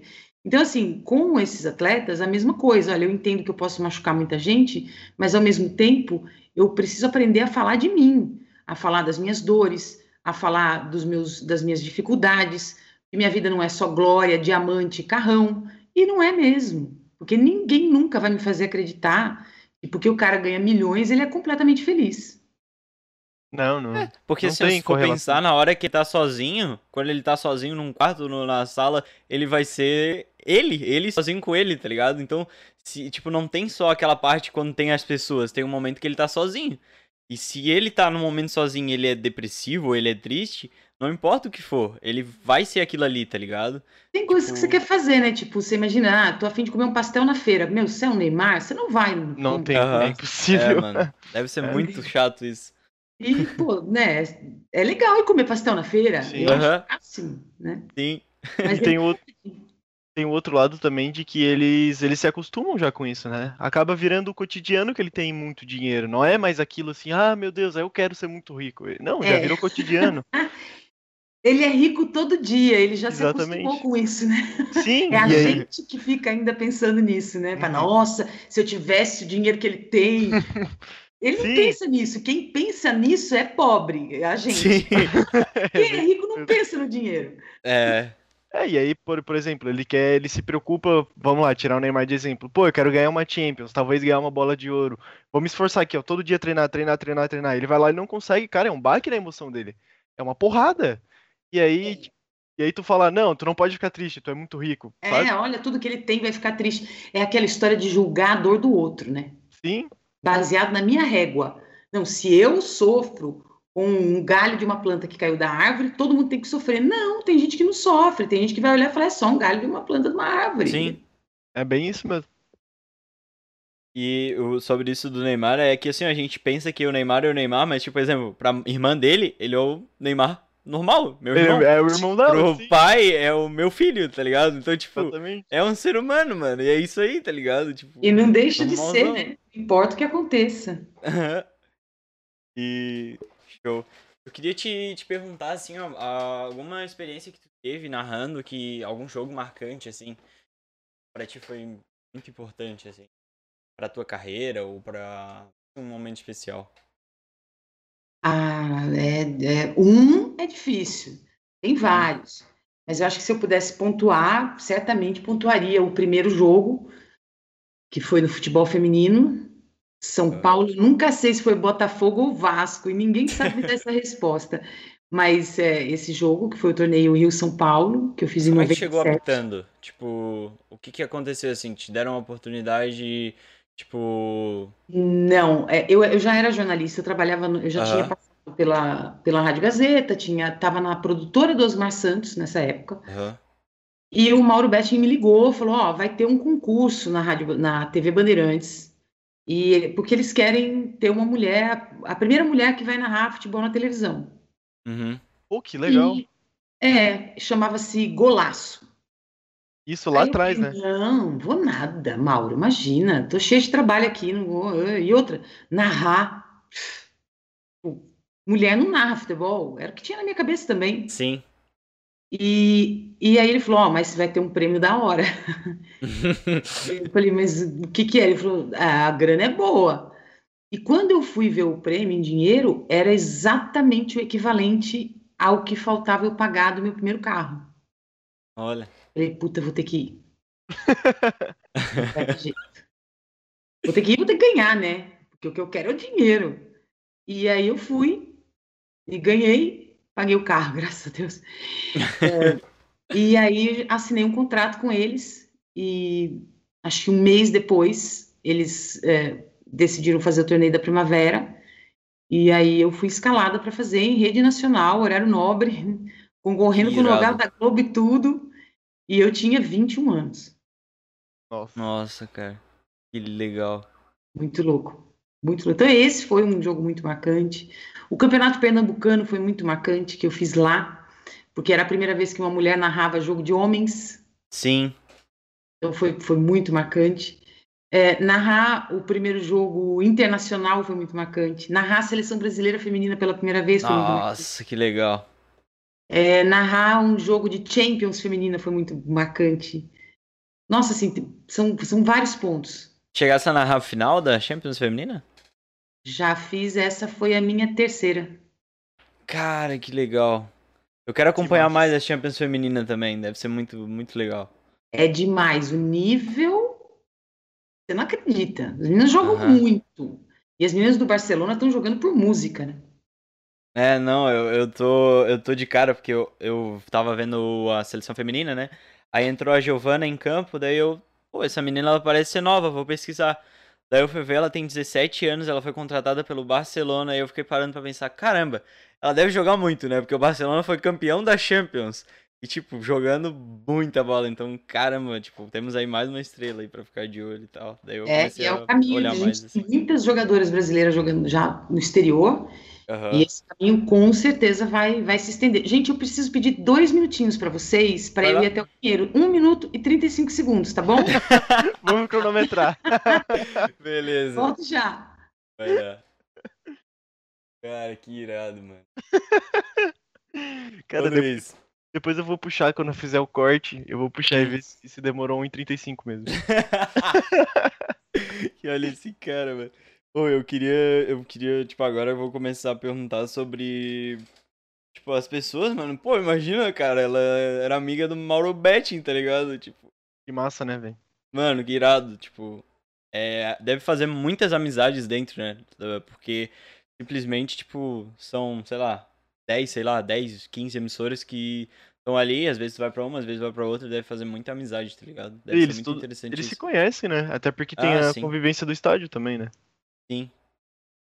E, cara, que da hora. Tipo, olha isso, ela narrou um monte de jogo foda, mano. Uhum. Que massa, né? Eu quero. É, tipo, pra ela deve ser uma experiência muito legal, né? Começar a narrar também, tipo, ter espaço também no, no feminino, né? Porque eu, eu não lembro de ter visto. Ela já falou que já, já narrou, né? Mas eu não lembro de ter visto um jogo da seleção feminina sendo narrado por uma mulher, cara. Eu também não. Porque no- normalmente, quando é um jogo, principalmente, é, da, da seleção em si, é normalmente o Galvão, né? Uhum. Tá ligado? Um pouco mais demorado que o normal, porque eu tava apertada fazia tempo. Eu falei pro Igor que quando eu, quando eu fizer o corte desse do, do podcast de hoje, eu vou cronometrar pra ver. Cronometra, eu também quero, saber. tô curiosa. Mas essa foi minha marca. 1,35 eu bati na emissora com dois lances de escada ainda. Caramba, Nossa, mano. meu Deus. É. E é tipo, num- é um ambiente é, separado, assim? É um, o estúdio ele é separado assim do lugar por causa do som e tal? Ou é tipo, sei lá, umas salinhas assim perto do. de onde ficam os jornalistas? A gente tem o que a gente chama de PCR, que são os estúdios grandes onde ficam a- a- a- a- a- as apresentações dos programas, porque você imagina que para apresentar um programa, você precisa ter uma instalação de, de luz que não pode ficar mexendo, né? Eles chamam, falam afinar a luz, né? Então, uma vez que eles afinam essa luz, você imagina se, ah, acabou o programa, desfaz tudo, no dia seguinte põe de novo. Não dá. Então, é, precisa ter uma versatilidade. Então, esses PCRs normalmente são usados para isso. E aí a gente tem os, os VOs, que são os voiceovers, é, que são essas salas todas, como um estúdio mesmo de quem vai cantar. Sim. E aí nessas salas a gente tem uma bancada, né, uma mesa, o, o, a, a a produção e a operação de áudio ficam num- numa sala do lado, com um vidro apenas que separa, Uhum. e narrador e comentarista ficam na- nessa bancada, né? Aí nessa bancada a gente tem retorno, né? Tem retorno do ar, tem retorno do sinal que está sendo gerado, e é dali que a gente narra. Pô, que legal. E, tipo, daí em campo, é, ultimamente isso mudou, né? Que agora não tem muito em campo, né? Eu acredito. E, tipo, Raro. no campo, no campo vocês também têm, tipo, retorno de, de imagem, assim, tipo, uma TVzinha, assim, pra, pra acompanhar junto o jogo? Tem, no, no começo, quando eu, quando eu comecei, era um, monitor desse tamanho aqui, ó. Sim. Exatamente Caramba. isso. Esse tinha que enxergar por ali. E aí eu, eu tava olhando para o campo e, por exemplo, aconteceu um lance e tal que eu sei que vai dar replay. Eu já colava aqui, ó. Aí, pum, voltava pro campo. que legal. É, agora eu olho para um lugar só, né? É, tá tudo ali, né? Show. Hum. E eu queria te perguntar, é, eu até comentei com o Luiz, porque nesse meio deve ter feito muitas amizades, assim, tipo, como o Mauro Betti ali que comentasse, tipo, é, como é que é, tipo, essas pessoas, assim, o apoio delas, porque eu acho que deve ter tido muito apoio pra chegar onde tu chegou, porque eu acredito que é, também teve muita dificuldade, então, tipo, teve que ter várias pessoas te ajudando pra tu poder ter essas oportunidades, assim, como é que foi essa? Sem dúvida. Gente ajudando desde o começo. Desde quando eu saí de Jundiaí, a Regiane Ritter, que é uma das precursoras também no jornalismo esportivo, né? Ela foi, imagina, ela foi a primeira mulher a ser setorista da seleção brasileira de futebol. Imagina, é sensacional. Foi ela que me levou para a Rádio Gazeta, em São Paulo. Hum. Aí eu saí da Rádio Gazeta de São Paulo, foi um, um editor, o Luciano Borges, que hoje já não é mais editor, mas ele trabalha comigo na ESPN, curiosamente. Ah, que legal. Ele me levou para essa produtora do Osmar Santos, é, e ali com o Oscar Ulisses também, que são os irmãos, né? O Odinei Edson, o próprio Osmar, que já tinha infelizmente sofrido o acidente de carro.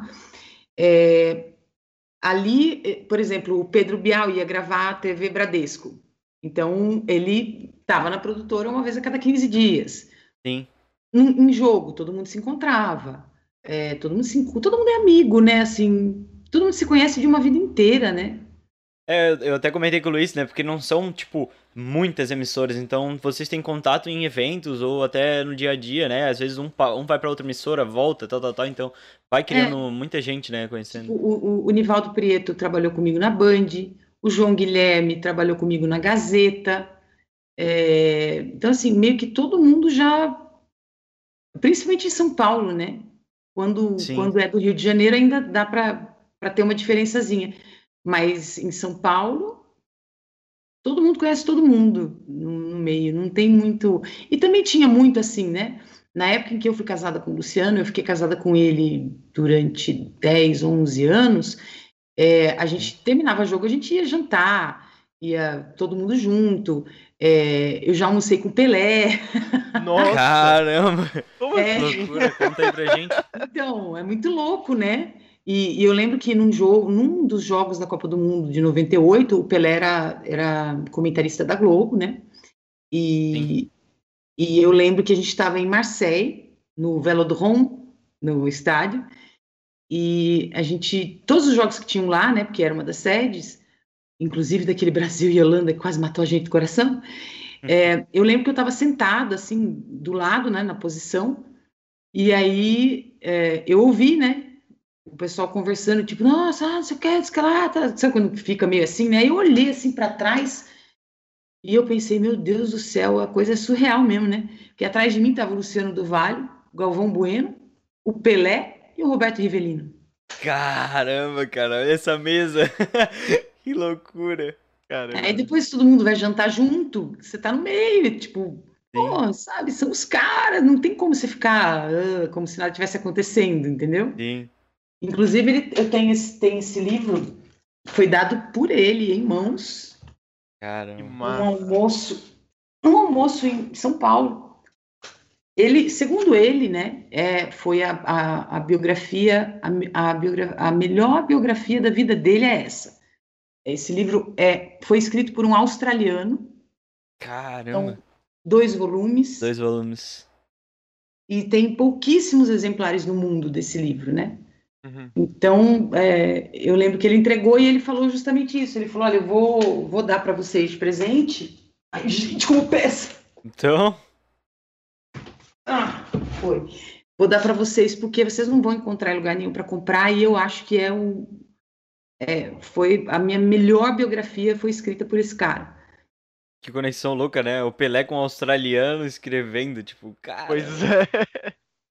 Olha a ideia, né? Tipo, Uhum. o Guga, o Guga, a gente cobriu tênis na época, na melhor fase do Guga, né? Do Gustavo Kirten, porque ele ganhou o Roland Garros em 98. Depois a gente teve o Open é, de tênis no Brasil, na Costa do Sauípe. Eu fiz duas vezes é, como repórter de quadra. E eu me lembro que um dia eu pedi para ele tirar o tênis para ver como era o pé de um tenista Aham. horrorizada. É, É muito todo feio. roxo, a unha toda machucada por causa das freadas, né? Aham, sim. Então, conforme freia, vai, vai ferindo, vai. Nossa Machucando. senhora. É muito louco. Muito louco isso. e pra gente é, é mais especial ainda tu até comentar sobre o Guga. Um dia eu tiver a oportunidade, mesmo sendo de futebol, óbvio que eu vou, vou entrevistar ele. Ele pode vir Porque- falar do Havaí, pô. Então, por ele Como ser é? daqui, Ele a pode gente. vir falar do Havaí. Do Havaí, o time, né? O Havaí, O o Havaí time. Ele é havaiano, né? No caso, daí tipo, seria interessante pra ele falar do É, Havaí. é, até onde eu sei, não, não tem essa intimidade, né, gente? Mas Sim, assim, sim. até onde eu sei é o time dele. Sim, sim. É, não, então o que que eu queria dizer é que, assim, ó, tipo, mesmo sendo de futebol, se a gente tiver a oportunidade, a gente vai entrevistar, porque pra gente é meio que uma, é um cara muito importante, porque é um cara que fez história mundialmente e ele é de Santa Catarina, tá ligado? Então, Uhum. tipo, a gente, a gente se apega a essas pessoas que são mais próximas a gente, tá ligado? Ah, e ele, e Sotaque, ele é, tudo. gente, ele é um querido. Uhum. Família dele, ele, porque é aquilo, né? Não é porque é atleta que é totalmente bom ou totalmente ruim, são Sim. todos humanos, mas assim, tem sempre alguém que é muito legal. E tem umas pessoas que são chatas, é normal. Ele Uhum. é um dos caras, assim, você fala, nossa, que cara legal, que pessoa sensacional que é o Guga. É, isso eu já percebi. Eu vi ele uma vez já na beira-mar. Ele é demais, e com aquele sotaque, aquele sorrisão, né? Aham. Tem vontade de abraçar e falar, ai, vamos embora, vai, vamos pra casa, mora com a gente. É, ele, ele parece ser bem, tipo, felizão, assim, né? Um cara bem tranquilo e tal. Alegre, nossa, que, que, que graça. E Pelé, sobre, como sobre é isso. ele É. Hã? Pelé, como ele é? Ele é assim também? Gente, o Pelé é a coisa mais fora do normal que eu já vi na minha vida. Porque a hora que você olha pra ele, não tem como. Não tem como. A sensação que eu tive é de que Deus estava materializado na minha frente, assim. E, e você fica meio. Dá a mão, se vai. não dá a mão. Eu devo ter ficado gaga, com certeza fiquei. É que eu não lembro. Mas assim, e eu não, não tava me vendo, né? Sim. Mas, e assim, é muito engraçado porque ele chamava o Luciano de bolacha Aham. e o Luciano chamava ele de negão ou de rei. Fala, rei! Sabe aquele papo de truta mesmo. Sim, eu normal. né? olhando, tipo, é o Pelé. É o Pelé. Tá vendo quem é? Então, assim, eu acho que naquele dia eu devo ter comido meio que assim, sabe? Meio em Pode choque. porque- Não conseguiu ficar tranquila, né? Tava se Nada nele. Não, e outra vez também que eu, que eu acho que eu dei um sustão assim, foi um dia que tocou o telefone em casa. E eu falei, deixa que eu atendo, tô aqui. Tava no escritório fazendo alguma coisa. Uhum. Eu atendi ele, ô louco, bicho, tudo bom, Luciana? Era o Faustão.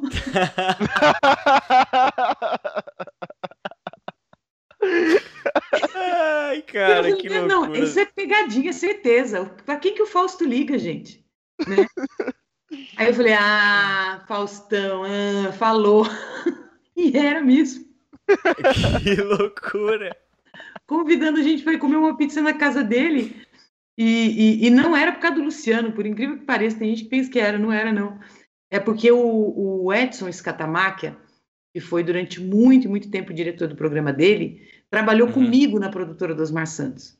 E, e um dia o, o Scata comentou, falou alguma coisa pro Fausto, do tipo, ah, é a Luciana, não sei o quê, tá com a gente o Jean, que é filho dele, adora ela, eles são muito colegas e tal, né? E de fato nós éramos, a gente trabalhava na mesma baia, e, e eles que começaram a me ensinar a fazer reportagem de televisão, né?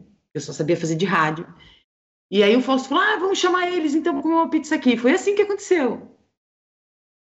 Caramba, e tipo, Loucura. Que é, tá nesse meio deve ser muito, muito louco, assim, né? Do nada, tipo, alguém fala contigo assim, pô, o Pelé, o Faustão e tal. E tipo. E na, na, na- França, mas isso foi sem querer mesmo. A, aham, gente, a gente saiu da Copa do Mundo e, fom, é, e fomos. A gente aproveitou, porque a Copa do Mundo é muito intensa, né? Você já aproveita que você já tá lá mesmo, a empresa pagou a passagem. E aí você fala, não, vou aproveitar mais uns dias em algum lugar. E eu queria muito conhecer Mônaco, né? O Luciano Sim. já conhecia, porque por causa da, da Fórmula 1 e tal, e eu não.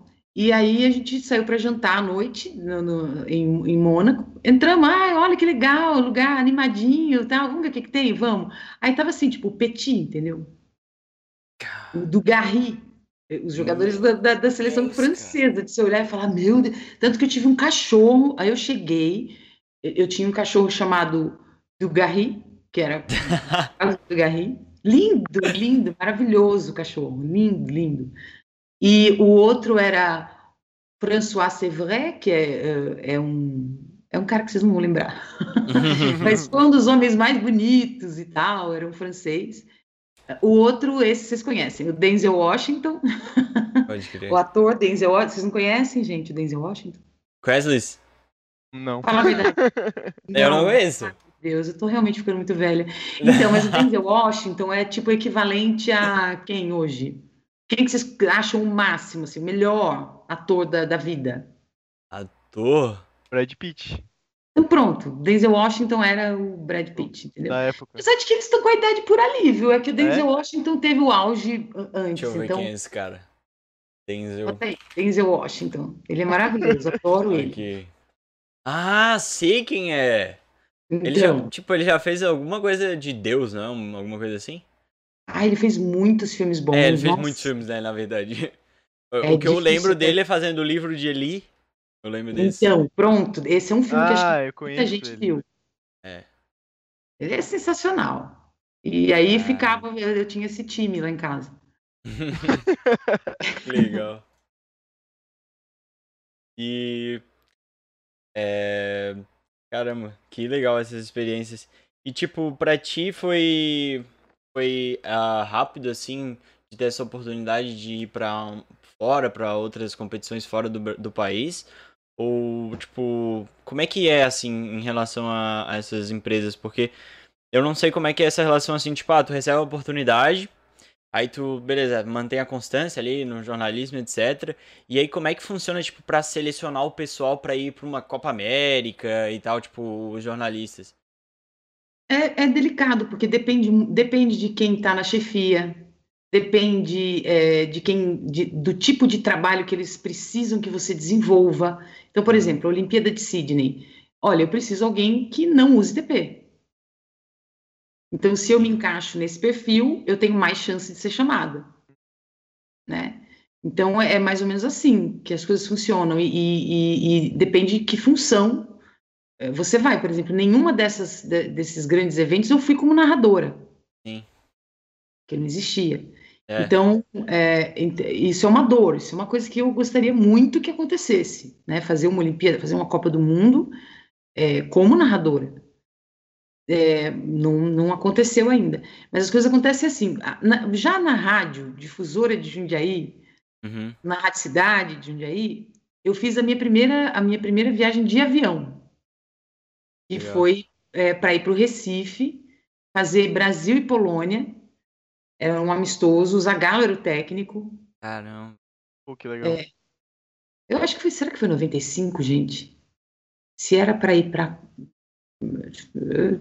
Eu, eu acho que sim. Eu acho que foi 95. Brasil e Polônia. Eu sei que tava, o, o Mauro Betting estava nesse jogo também. Só que estava pela Rádio Gazeta. O Jorge Vinícius, acho que também estava, enfim, estava todo mundo. Mas no, no gramado eu lembro que, acho que de repórter só tinha eu, de mulher. E eu lembro que a gente tinha a escalação da Polônia, horrível de pronunciar. Dez minutos antes de começar o jogo, saiu outra escalação que não tinha nada a ver. Meu Deus. E todo mundo, meu Deus, qual que é a escalação, Jesus? E eu tive que subir a pé. Eu estava transmitindo de celular, daquele Nossa. tijolão. Vocês nem viram isso. Ainda bem. Mas era o tijolão que abria, assim, você digitava, tinha uma antena nele. Meu Deus, aquilo foi. E o Zagalo também era outro cara muito legal. É, enfim, e essa foi a minha primeira viagem é, para o rádio, né? Depois começaram as viagens pela produtora, porque na produtora eu comecei a fazer também um, um telejornal para a Fundação Roberto Marinho. Sim. E a Fundação Roberto Marinho queria cobrir o Brasil todo, então eu comecei aí a viajar para outros estados para fazer matéria e tal. E foi bem legal, porque eu viajei bastante. E as internacionais começaram na Bandeirantes, é, justamente com os jogos, por exemplo, que a gente tinha na América, na América do Sul. Então, a Argentina, esses são os primeiros lugares que você conhece. É, Argentina, Chile, Paraguai, Uruguai, é, Colômbia, que tem muita coisa, né? Enfim. E aí depois vieram as viagens, as extracontinentais, né? E, enfim, e, e aí fo- foram muitas, foram, foram muitas mesmo. E além disso, eu sempre gostei muito de viajar. O Luciano gostava muito de viajar. É, meu ex-marido gostava de viajar também. Então, assim, eu tive muita sorte, assim, de conhecer, tipo, cinco continentes, de ter conhecido muita coisa mesmo. Chegou aí na, ah, em Paris? Já fiquei lá até, nossa, eu- quantas vezes eu fui, eu não sei dizer não. Não, Mas, não, mas é assim- porque, tipo, eu tava ouvindo um outro podcast e eles estavam falando que Paris é um lugar que, tipo, não é bem como a gente imagina. Tipo, a gente meio que endeusa mais do que é. Tipo, ia te perguntar assim. É que assim, eu, eu cheguei a morar em Paris durante um ano. E Aham. assim, depende de qual é a sua expectativa. Se você for para lá achando que não existe pobre, que todo mundo come um, um- um- uma, é, Um baguete. sei lá? Um baguete. Não, também, mas assim, todo mundo come aqueles pratos do, do, do tipo mestre do sabor. Em Aham. qualquer canto da rua, você vai se decepcionar. Porque em todo lugar do planeta tem pobreza, tem um lado feio, tem. Não tem. Até em Dubai, que aliás eu morei lá há cinco anos. Em Legal. Dubai tem lugares horrorosos, é que ninguém mostra. Sim.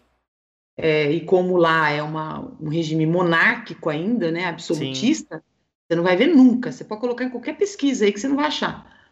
Mas eles têm campos que parecem campos de refugiados, é uma coisa tenebrosa para os trabalhadores que, Sim. que vão da, da Índia, desses lugares. É, é terrível, terrível, um dos piores lugares que eu já fui na minha vida. É, não gastem o dinheiro de vocês indo para Dubai. Tá. Gastem em qualquer outro lugar do mundo. Não financiem essa meleca toda. Beleza. Enfim. É, o que eu estava falando mesmo? É sobre Paris. Paris. Então, Paris, eu acho um dos melhores lugares do planeta Terra. Eu fui, teve uma. Quando a, a TAM, o comandante Rolim foi nosso padrinho de casamento, né? Aham. O comandante Rolim era dono da TAM. E infelizmente já faleceu. Então, Olha isso, cara. a gente ia para Paris assim, ah, vamos passar dois dias lá só para jantar naquele chinês, naquele, não sei o que, vamos. Então, assim, eu, eu não sei dizer quantas vezes eu fui para Paris. E para a França, a França eu conheci inteira, né? Porque por Uhum. causa da Copa do Mundo tinha jogo cada dia num lugar e eu ia. Então, de carro também. O Reale Júnior, que é um grande jornalista que, que, que nos deixou, já não está mais aqui também, mas era correspondente da Jovem Pan, é, era o nosso grande amigo. E toda vez que a gente ia para lá, ele chamava para a gente ir para um chalezinho que ele tinha na Normandia. Então, era uma delícia ir para lá. A gente passa, passava pelo lugar onde as tropas aliadas desceram no dia D, né? Então, tem um museu lá, 360 graus, é tudo muito legal. bacana. Você olha para aquela praia, imagina aqueles caras chegando no meio de uma guerra, é muito louco. Eu- se eu não me engano, eu já vi um, vi- um vídeo do pessoal visitando. Tem um, eu- é, o, é aquele que tem um campo assim cheio de buraco da- das bombas? É esse ou não? Também eh, são aquelas, aqueles barquinhos quadradinhos que abre a comporta, assim, os caras já saem atirando, entendeu? Uhum. Na praia, é é muito louco. Foi onde aconteceu o dia D, que é pertinho de onde, não sei se vocês, tudo eu tenho que perguntar porque eu não sei. O, o Resgate do Soldado Ryan, aquele filme. Uhum. Esse eu não cheguei a ver. Então, é um filme importante, porque é um, é um filme que conta uma história real é de uma família que mandou, é, por engano, foram recrutados dois filhos da mesma família e isso não era autorizado, porque Ah. você imagina, morreu os dois. Sim. Uhum. Então, o que eles tiveram que fazer? Ir resgatar um, Uhum. para que a família não perdesse os filhos.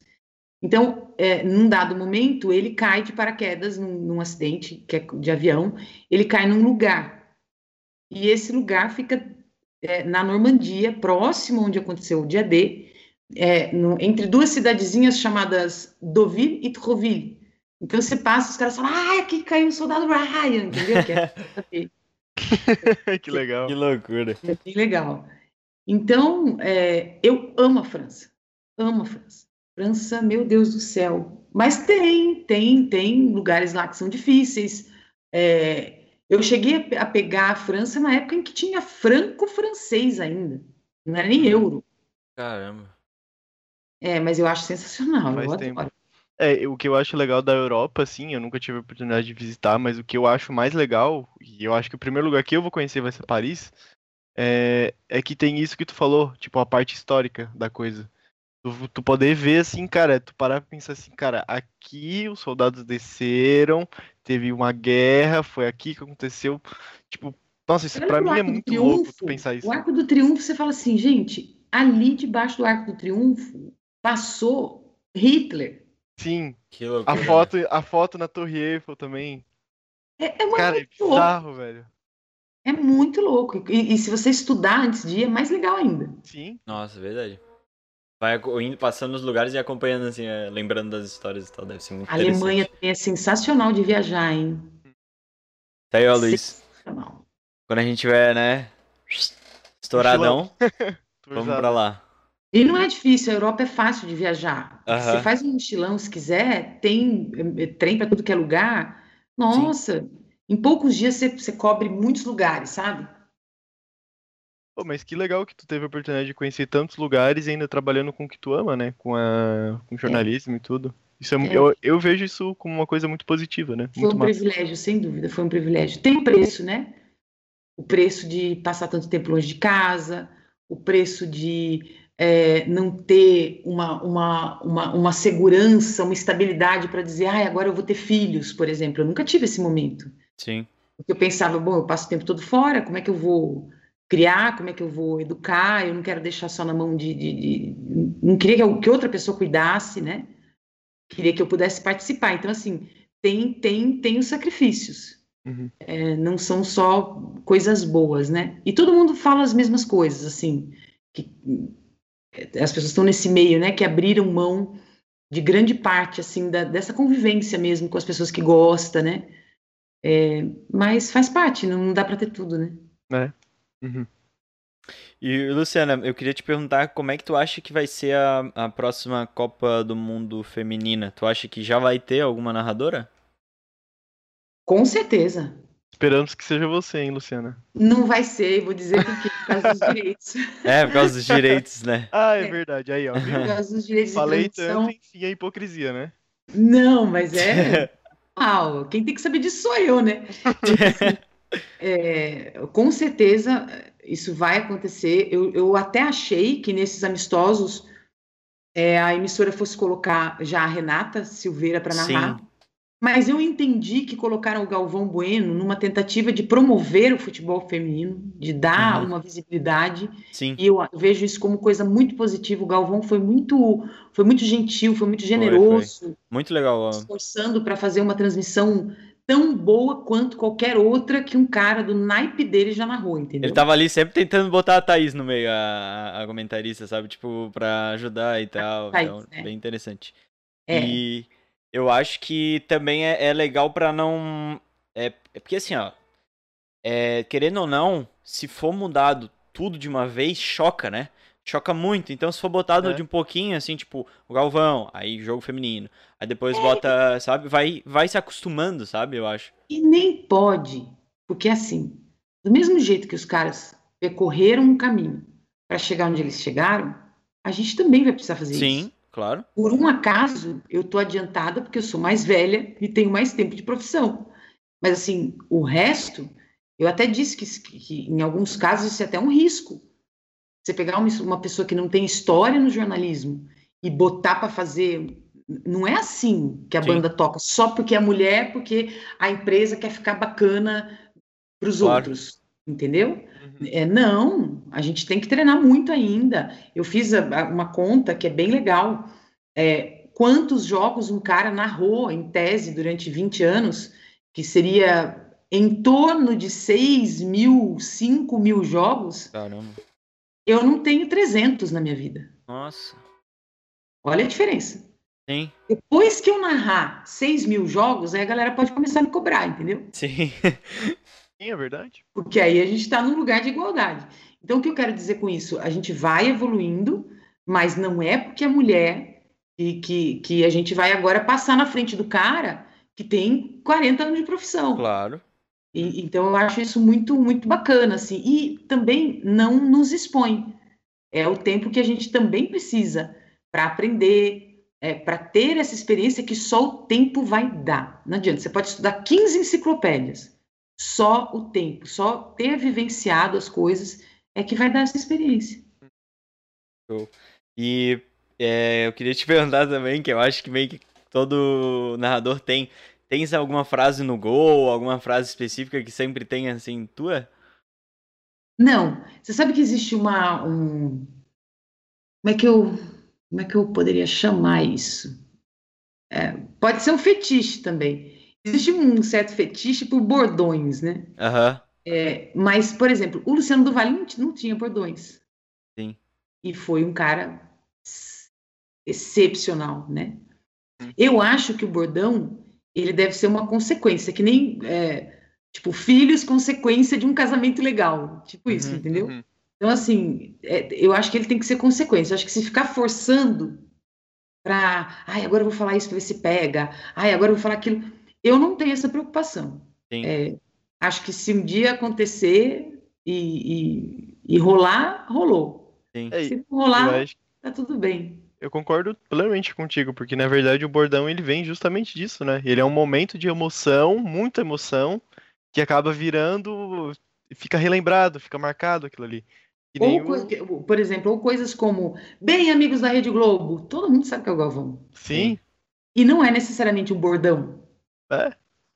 é mais a marca da pessoa, né? Fica, fica de um jeito, é, assim, claro que a gente está dando um exemplo extremo, né, gente? O Galvão ao lado do Luciano do Vale, pelo amor de Deus, né? Agora que o Luiz Roberto está chegando, o Luiz Roberto de Múcio, o Kleber, sem dúvida nenhuma, o Kleber Sim. Machado é maravilhoso, adoro ele. O Luiz Roberto de Múcio tem tudo. Assim, eu acho que a hora que o Galvão não estiver mais aqui, é, não estiver mais aqui narrando, quero dizer, é, provavelmente o Luiz Roberto, quando eu ouvia na Rádio Globo, tinha uma vinheta. Então, ele, ele, ele falava, ele apresentava o programa das seis horas da tarde, e aí rodava uma, uma vinheta que fazia assim, Luiz Roberto! Aí ele entrava. Ai, Era que muito massa. legal. E assim, e só agora ele tem um bordão, que é sabe de quem? Aham, é, né? Verdade. Então, Demorou. tipo, foram 30 anos para ele ter, 30 não, mas uns 20 para ele ter um bordão facilmente. É, eu, eu. É muito interessante, né? Eu acabei de pesquisar aqui, tipo, o Galvão tem 70 e o Luiz tem 60. Tipo, Hum. e, e, ao- e são 10 anos de diferença, mas mesmo assim são duas pessoas que já estão no, no- há muito tempo trabalhando com isso, Ah, né? E tipo. Se o Galvão tem 70, ele tem 50 de- mais de 50 de carreira. aham. Porque o Luciano, eu, o Luciano, eu tava com ele quando ele fez 50 carreira. Nossa senhora, cara, é muito Caramba, tempo, cara. É muito tempo, meu Deus E do o céu. Luiz Roberto, se tem 60, no mínimo 40 de profissão. Cara, eles começam muito novo, né? Tipo, Com 20 anos, né? Como eu, comecei com 16. caramba. Cara, é muito tempo, é muito tempo. É tipo 50 anos a idade da minha mãe, sabe? Eu tenho Isso 20. Cara, é, É, bizarro, o tempo é que o bizarro. cara tem fazendo isso. Para pra pensar. É, mano. E aí, eu que cheguei agora, cheguei agora não, né? Mas para quem tá de- desinformado, Sim. eu que narrei 300 jogos vou querer ser igual o cara? Não tem como. É, isso é Mas nem verdade. que eu que passar fosse- pelas etapas, né? Todas Sim. as etapas são importantes Não ali. tem jeito. Não dá pra você ser médico fazendo um ano de residência, entendeu? Claro. É mesmo. E aí é como tu falou, né? Não adianta o cara querer a torcida, ou seja quem for, querer te cobrar no nível do Gavão, ou do- no nível do Luiz, sabe? Que é o que acontece hoje. Então, quando eles falam é ruim, claro que é ruim. Se você comparar com o Galvão Bueno, Kleber Machado, Luiz Roberto de Múcio, eu sou uma droga.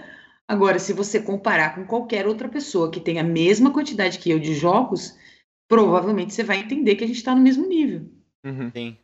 Você Sim, precisa é mesmo. saber com quem comparar, né? Que seja algo justo, né? Isso, isso. E que a gente precisa começar de algum lugar, porque essa oportunidade nos foi negada só porque a gente era mulher. Sim. Era pra gente estar fazendo isso há muito mais tempo. Claro. É, mas tá mudando. É bom. Claro, graças a Deus. E há muito trabalho. Uhum. Luiz, eu acho que pra mim já foi minhas, Vamos minhas dúvidas. Vamos pra nossa pausa, então? Vamos, vamos. Fazer uma Tá bom. pausinha então de 5 minutes. Cinco minutinhos, então. É, primeira pergunta então é do Gustavo, ele mandou no Instagram. Ele Oi, falou. É, Gustavo aí é meu amigo, meu parceiro. Ele falou qual que é a sua maior referência no mundo da bola? Para narrar? Hum, ele só, ele só deixou isso, né? Não deixou tão específico, mas provavelmente deve ser, né? De, de narração. Ah, é o, é o Luciano, né? É, eu acho que eu aprendi tanto com ele, é, tive tão próxima do trabalho dele, que nem poderia ser diferente. É, o, o beabá mesmo eu aprendi com ele. Né? É, Legal. estar próximo deve ter. É, tem aqueles.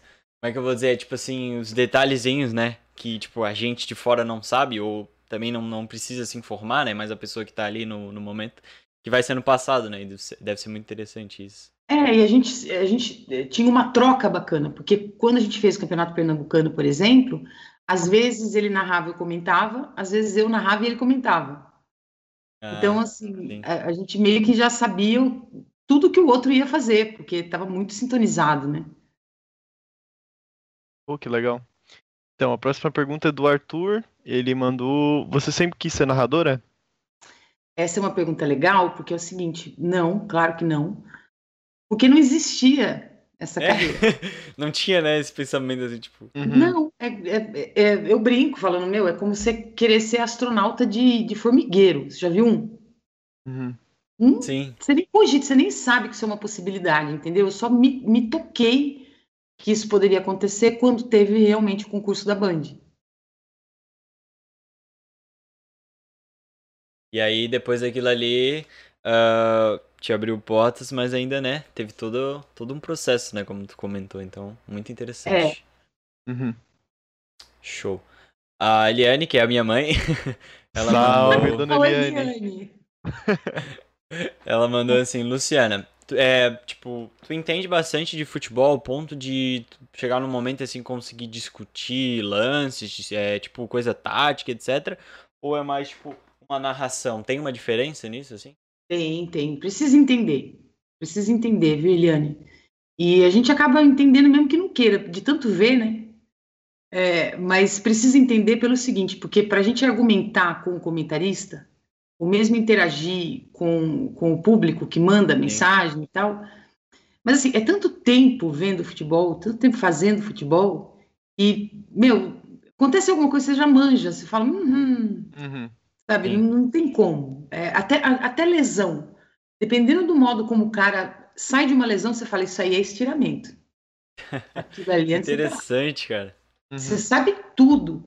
Porque é, é muito repetido, são muitas Sim, vezes. sim. Chega a ser um. é, são muitas situações, mas são situações que depois de tu ver tanto, começam a se repetir, né? É isso, basicamente. É, Sim. E, e com a tática do jogo é mais ou menos a mesma coisa. Então, Uhum. você imagina um sistema, por exemplo, que está na moda, né? O 352. Então, é, você bate o olho no campo, você já imagina o que, que esse cara vai querer fazer com esse 352, entendeu? Sim. Uhum. A próxima pergunta é do Nicolas. Ela perguntou se tu conhece o Casimiro. Ele não é o Casimiro da seleção, é o da. Da, da- das strings, da, Da Twitch. TNT, tudo. né? Da TNT também, né? No caso. Uhum. Não, gente, que Casemiro? Mas ele faz o quê? Ele é. Hoje em dia eu acho que ele também, tipo, comenta algumas coisas na TNT, mas é mais, tipo. É... Como é que é o nome do, do programa lá que ele Twitter. participa? Tem um É programa o, que ele é participa. o. Cara, como é que é o nome? É bola na. Bola da vez, não é? Não, não, Eu não, não. não. sei, Como velho. é que é? Ah, é, não, o bola da vez é o Plihal. É, É? não, não é esse. Deixa eu pesquisar aqui. De vez em quando eu olho, é outros programas. É legal, Da legal. TNT. Gente, não dá tempo muito da gente assistir televisão, viu? É, não, é. Imagina. Tipo, tá rolando um De jogo. tá placa, é o de placa. De placa, isso. Ah, do de placa. Ah, eu sei quem é, claro, mas não Aham. o conheço pessoalmente, não. Tá lá de vez em quando com o Mauro Betti também. Uhum. Ah, o Mauro, o Mauro tá em todas, esse garoto. Deixa eu ver a próxima aqui. É, Tipo, se tu não fica, tipo, puta quando é, narra um gol contra o teu time, mesmo a gente não sabendo qual que é o teu time, né, no caso. Não, eu não, eu não tenho problema de falar, não. O meu time é o Paulista de Jundiaí, Aham. por sinal tá mal pra caraca. E eu fico muito brava. Mas assim, aconteceu um, um- se eu fico brava quando. Então, eu não tive essa situação, né? Porque como o Paulista compete, tá competindo nas divisões É, sim. inferiores, não tem essa. Eu nunca cheguei a narrar um jogo do, do Paulista, eu só fiz como repórter, né? Sim. Então eu nunca, nunca passei esse- essa raiva, não. A não ser na, na final da Copa do Brasil, em 2005, que o Paulista foi para a final da Copa do Brasil, Mas aí, graças a Caramba. Deus, sabendo o que estava acontecendo, eu não fui escalada para trabalhar nesse jogo. mas eu estava no Recife, peguei um avião, fui para o Rio de Janeiro e, e para acompanhar essa, essa final, mas assim, como torcedora. Show. E, É. tipo, quem que era, era o, o Paulista de Jundiaí e qual que era o outro time? Acho que era Paulista e Fluminense. Fluminense. Foi uma temporada boa, então. É. Foi Copa do Brasil, meu Deus, e eu, e eu cobri a, a- quando eles acenderam a, a segunda divisão do Campeonato Paulista também. Agora tá na quarta divisão do Paulista. Pá. Complicado. Então, é, antes da última aí, que na verdade não é uma pergunta, é mais um recado, né? Eu queria, eu tinha uma pergunta que eu não, não tive a oportunidade de fazer, porque o nosso papo meio que é, saiu dessa linha. Eu queria perguntar é, se para ser narrador, é, tipo, como é que funciona assim o processo seletivo de alguém que vai ser narrador, o, e também se, se essa pessoa é exigido dela que ela tenha uma voz bonita. Isso é uma coisa que eu sempre pensei. Cara, será que, tipo assim, eles pegam um cara que. Uma, Uhum. uma menina, um cara que. Ele é muito bom na narração, na dinâmica de como faz, mas a voz é feia. Então, eu, eu, eu vou dar a minha impressão, tá? Porque isso não está escrito em nenhuma cartilha. Sim, claro. Sim, sim. Então, é, eu acho assim, no- antigamente era aquela coisa do vozeirão, né? Uhum. Ah, o cara tem um vozeirão. Então, você pode ver que os, os narradores mais antigos são esses que têm uma, uma embocadura muito forte, né? Muito marcante. Hoje em dia, não. Se você parar para analisar, a gente tem um monte de narradores que não têm a voz sensacional, mas eles são muito bons. Eu posso citar um exemplo: Everaldo Marques. Ele não tem aquela voz de nossa, Cleidi Oliveira, que o Cleidi Oliveira tem uma voz que, nossa, o Ro- o Rogério Vogan tem uma voz que só por Deus. Sim. Mas o EV, ele consegue ser melhor que muitos narradores quando ele fala, você é ridículo! Vai, ele, é- ele, é, ele é, e ele narra tudo, No- tudo. é como se fosse um plus ali, naqueles momentos específicos, assim, né, do jogo. O cara vai Não, bem. sensacional. Você quer ficar ouvindo ele, você quer ficar ouvindo ele. Então, hoje, eu acho que com, com a passagem da, pra, da narração para uma espécie de, é, de entretenimento, de alguma forma, porque você está narrando um evento, você está né, sendo hosting desse evento, é, eu acho que pode calhar de ter uma voz perfeita e uma dinâmica técnica perfeita, mas eu não acho que isso seja mais uma regra. Eu acho que o que vale agora é assim, tem aquela, aquele elan, aquela simpatia com o público e ao mesmo tempo precisa ser técnico, porque se você não tiver o mínimo de, de conhecimento técnico e de disciplina para estudar, você não vai conseguir fazer mesmo. Claro. jeito. E, e aí eu acho que é, eu acho que a capacidade de manter o, o, o torcedor com você é que faz hoje, é que seria em tese um pré-requisito para narrar. E, e, e toda essa e toda essa essa bagagem, por assim dizer, profissional, que te permite se virar em momentos difíceis. Por exemplo, já aconteceu comigo.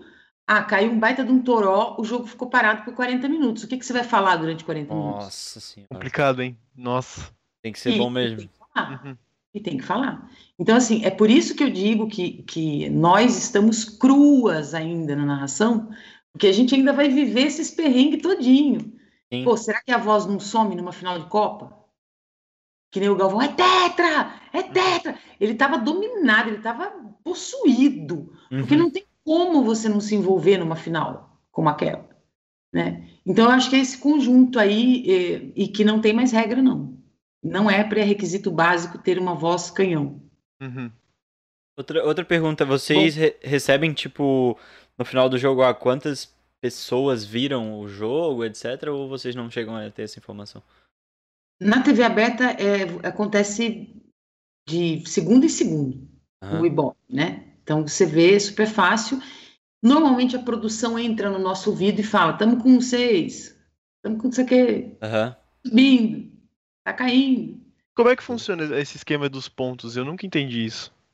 Então, hoje em dia já não sei mais como é que isso acontece, porque são tantos canais, TV fechada, TV aberta, né? Que é difícil. Mas na TV, na TV aberta, quando eu comecei, foi quando eu quis entender isso aí, é assim.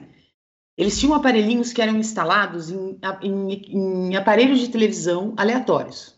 Então, quando ela é fabricada, ela já tem esse, já tinha esse negócio, porque a gente, a gente não tinha internet, né? Uhum. Então, é, então eles tinham uma, uma forma de, de olhar de, e saber quem é que estava sintonizado, na, porque tinha poucas emissoras, né? Sim. Uhum. Sete emissoras. Então, tipo, quem está naquele horário assistindo que emissora? E aí você tirava uma média. Então, por exemplo, um ponto significava, acho que 100 mil ou um milhão de pessoas, agora fiquei na dúvida. Mas era mais ou menos isso. Então, seis pontos, você vai ter 600 mil ou 6 milhões, um negócio assim.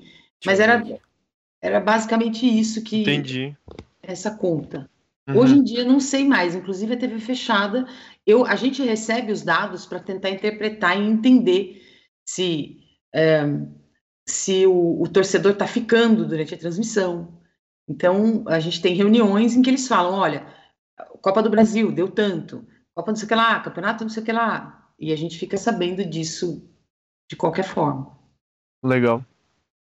Pô, interessante. É algo que a gente não, não tá tão próximo, então é. É, legal que na verdade sobre. nunca vi ninguém explicando como que funciona. É. É, é bem interessante, porque isso te pega na hora da, da- que você está narrando e, e a produção entra no teu ouvido e fala, tá subindo.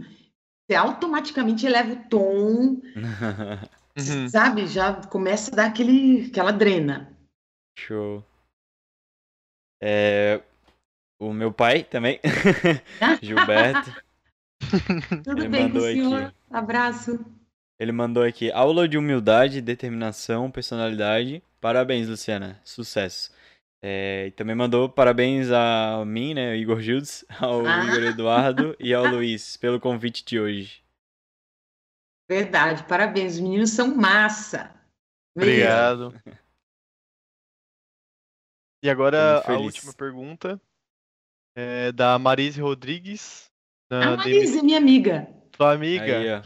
Aí, Recife. É, Oi, já não é Marise, mais um amiga, é abraço. irmã, né? Já não é mais amiga. Tá no Passou posto. já de level. Uhum. Já. Ela mandou assim: Luciana, qual jogo que você ainda quer narrar? Qual clássico? Ah, eu quero um pô. eu- na, na verdade, eu já narrei. Narrei em 90 e... Ah, meu Deus. Foi um amistoso da Seleção Brasileira Feminina contra os Estados Unidos.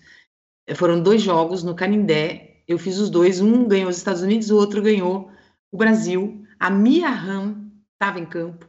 É uma lenda do futebol eh, norte-americano. E eu gostaria ainda de fazer um jogo eh, hoje em dia, né? Entre seleção brasileira e seleção norte-americana. Nossa, deve ser Legal. muito legal, né? Os dois. É demais. Então é isso, né? Terminou as nossas perguntas. Uhum. Obrigado mesmo, Luciana, por ter participado, por ter ficado aqui bastante tempo. Ô, passou, hein? Caraca, duas horas já vai ter, cara. Tempo passou Gente, Eu rápido? que agradeço. Obrigada mesmo. Eu vou sair meio que correndinho, porque eu tenho outro compromisso. ok. Mas obrigada. Boa sorte para vocês. Boa caminhada. É, que legal, esse papo é leve, é bacana. Eu acho que vocês estão num caminho muito, muito bacana, muito legal mesmo. Então, parabéns. é, parabéns, boa sorte e continuem firmes. É assim mesmo. Tá bom, obrigado. Obrigado, Luciana. Obrigada, gente. Um beijo para vocês. E um beijo para a parentaiada toda que está assistindo, hein? Dando aquela força no começo, é isso que então, importa. Com certeza. Beijo, gente. Obrigada. tchau, tchau. Valeu, Tchau. Luciana. Tchau. E pra finalizar então, né, pessoal, a gente no próximo, na segunda-feira, segunda-feira às 18, a gente vai ter um uma conversa Narrador. também com o narrador André Felipe da TNT Esportes. Espero que vocês estejam lá, certo? Na segunda. E, cara, sentimento que eu tinha que falar mais alguma coisa. Deixa eu conferir aqui o Trello. Vei, vei. Cara, eu gostei muito do papo com a Muito Luciana. Ela massa, é muito né? gente boa. Eu nem vi a hora passar, velho, pra falar a verdade. É, foi, foi muito diferente. Normalmente, dando uma horinha ali, eu dou uma olhada, tá ligado? Esse foi, foi bem mais de boa. Ah, e que a gente também tem outros episódios, né? Muitos outros episódios muito legais. É, Isso. que a gente quase sempre curte falar, né? Todos são fodas, mas o do Brusque, porque o Brusque tá indo bem, então estamos valorizando aí o, o técnico do Brusque. Ah, As nossas queridas parceiras que estão até na minha camiseta aqui, ó. Ah, aqui em cima, a Luísa. Embaixo, a, a Luísa e a Aninha, né? Fica melhor perto do microfone, certo? Então, a Luísa, que é uma goleira que eu não tenho dúvidas que vai muito longe. Não espero que demore muito tempo para ir para a seleção. Vai ser a goleira da seleção ainda. Que ah, já foi a melhor goleira do futsal, continua jogando. Goleira aí, ó, trocou. Goleira não, jogadora. Ah, E viu? foi- falou tanto de mim e trocou também. Ah, pois é. E detalhe, elas foram campeãs da Supercopa do Brasil há pouco tempo. Elas são incríveis, as duas participaram. Salve pras duas, Então, coração. Parabéns. A gente também tem os cortes, vamos começar a postar cada vez mais. E obrigado, pessoal, por terem visto a gente, certo? Isso. Valeu, gente. Até segunda. É o Falou. 11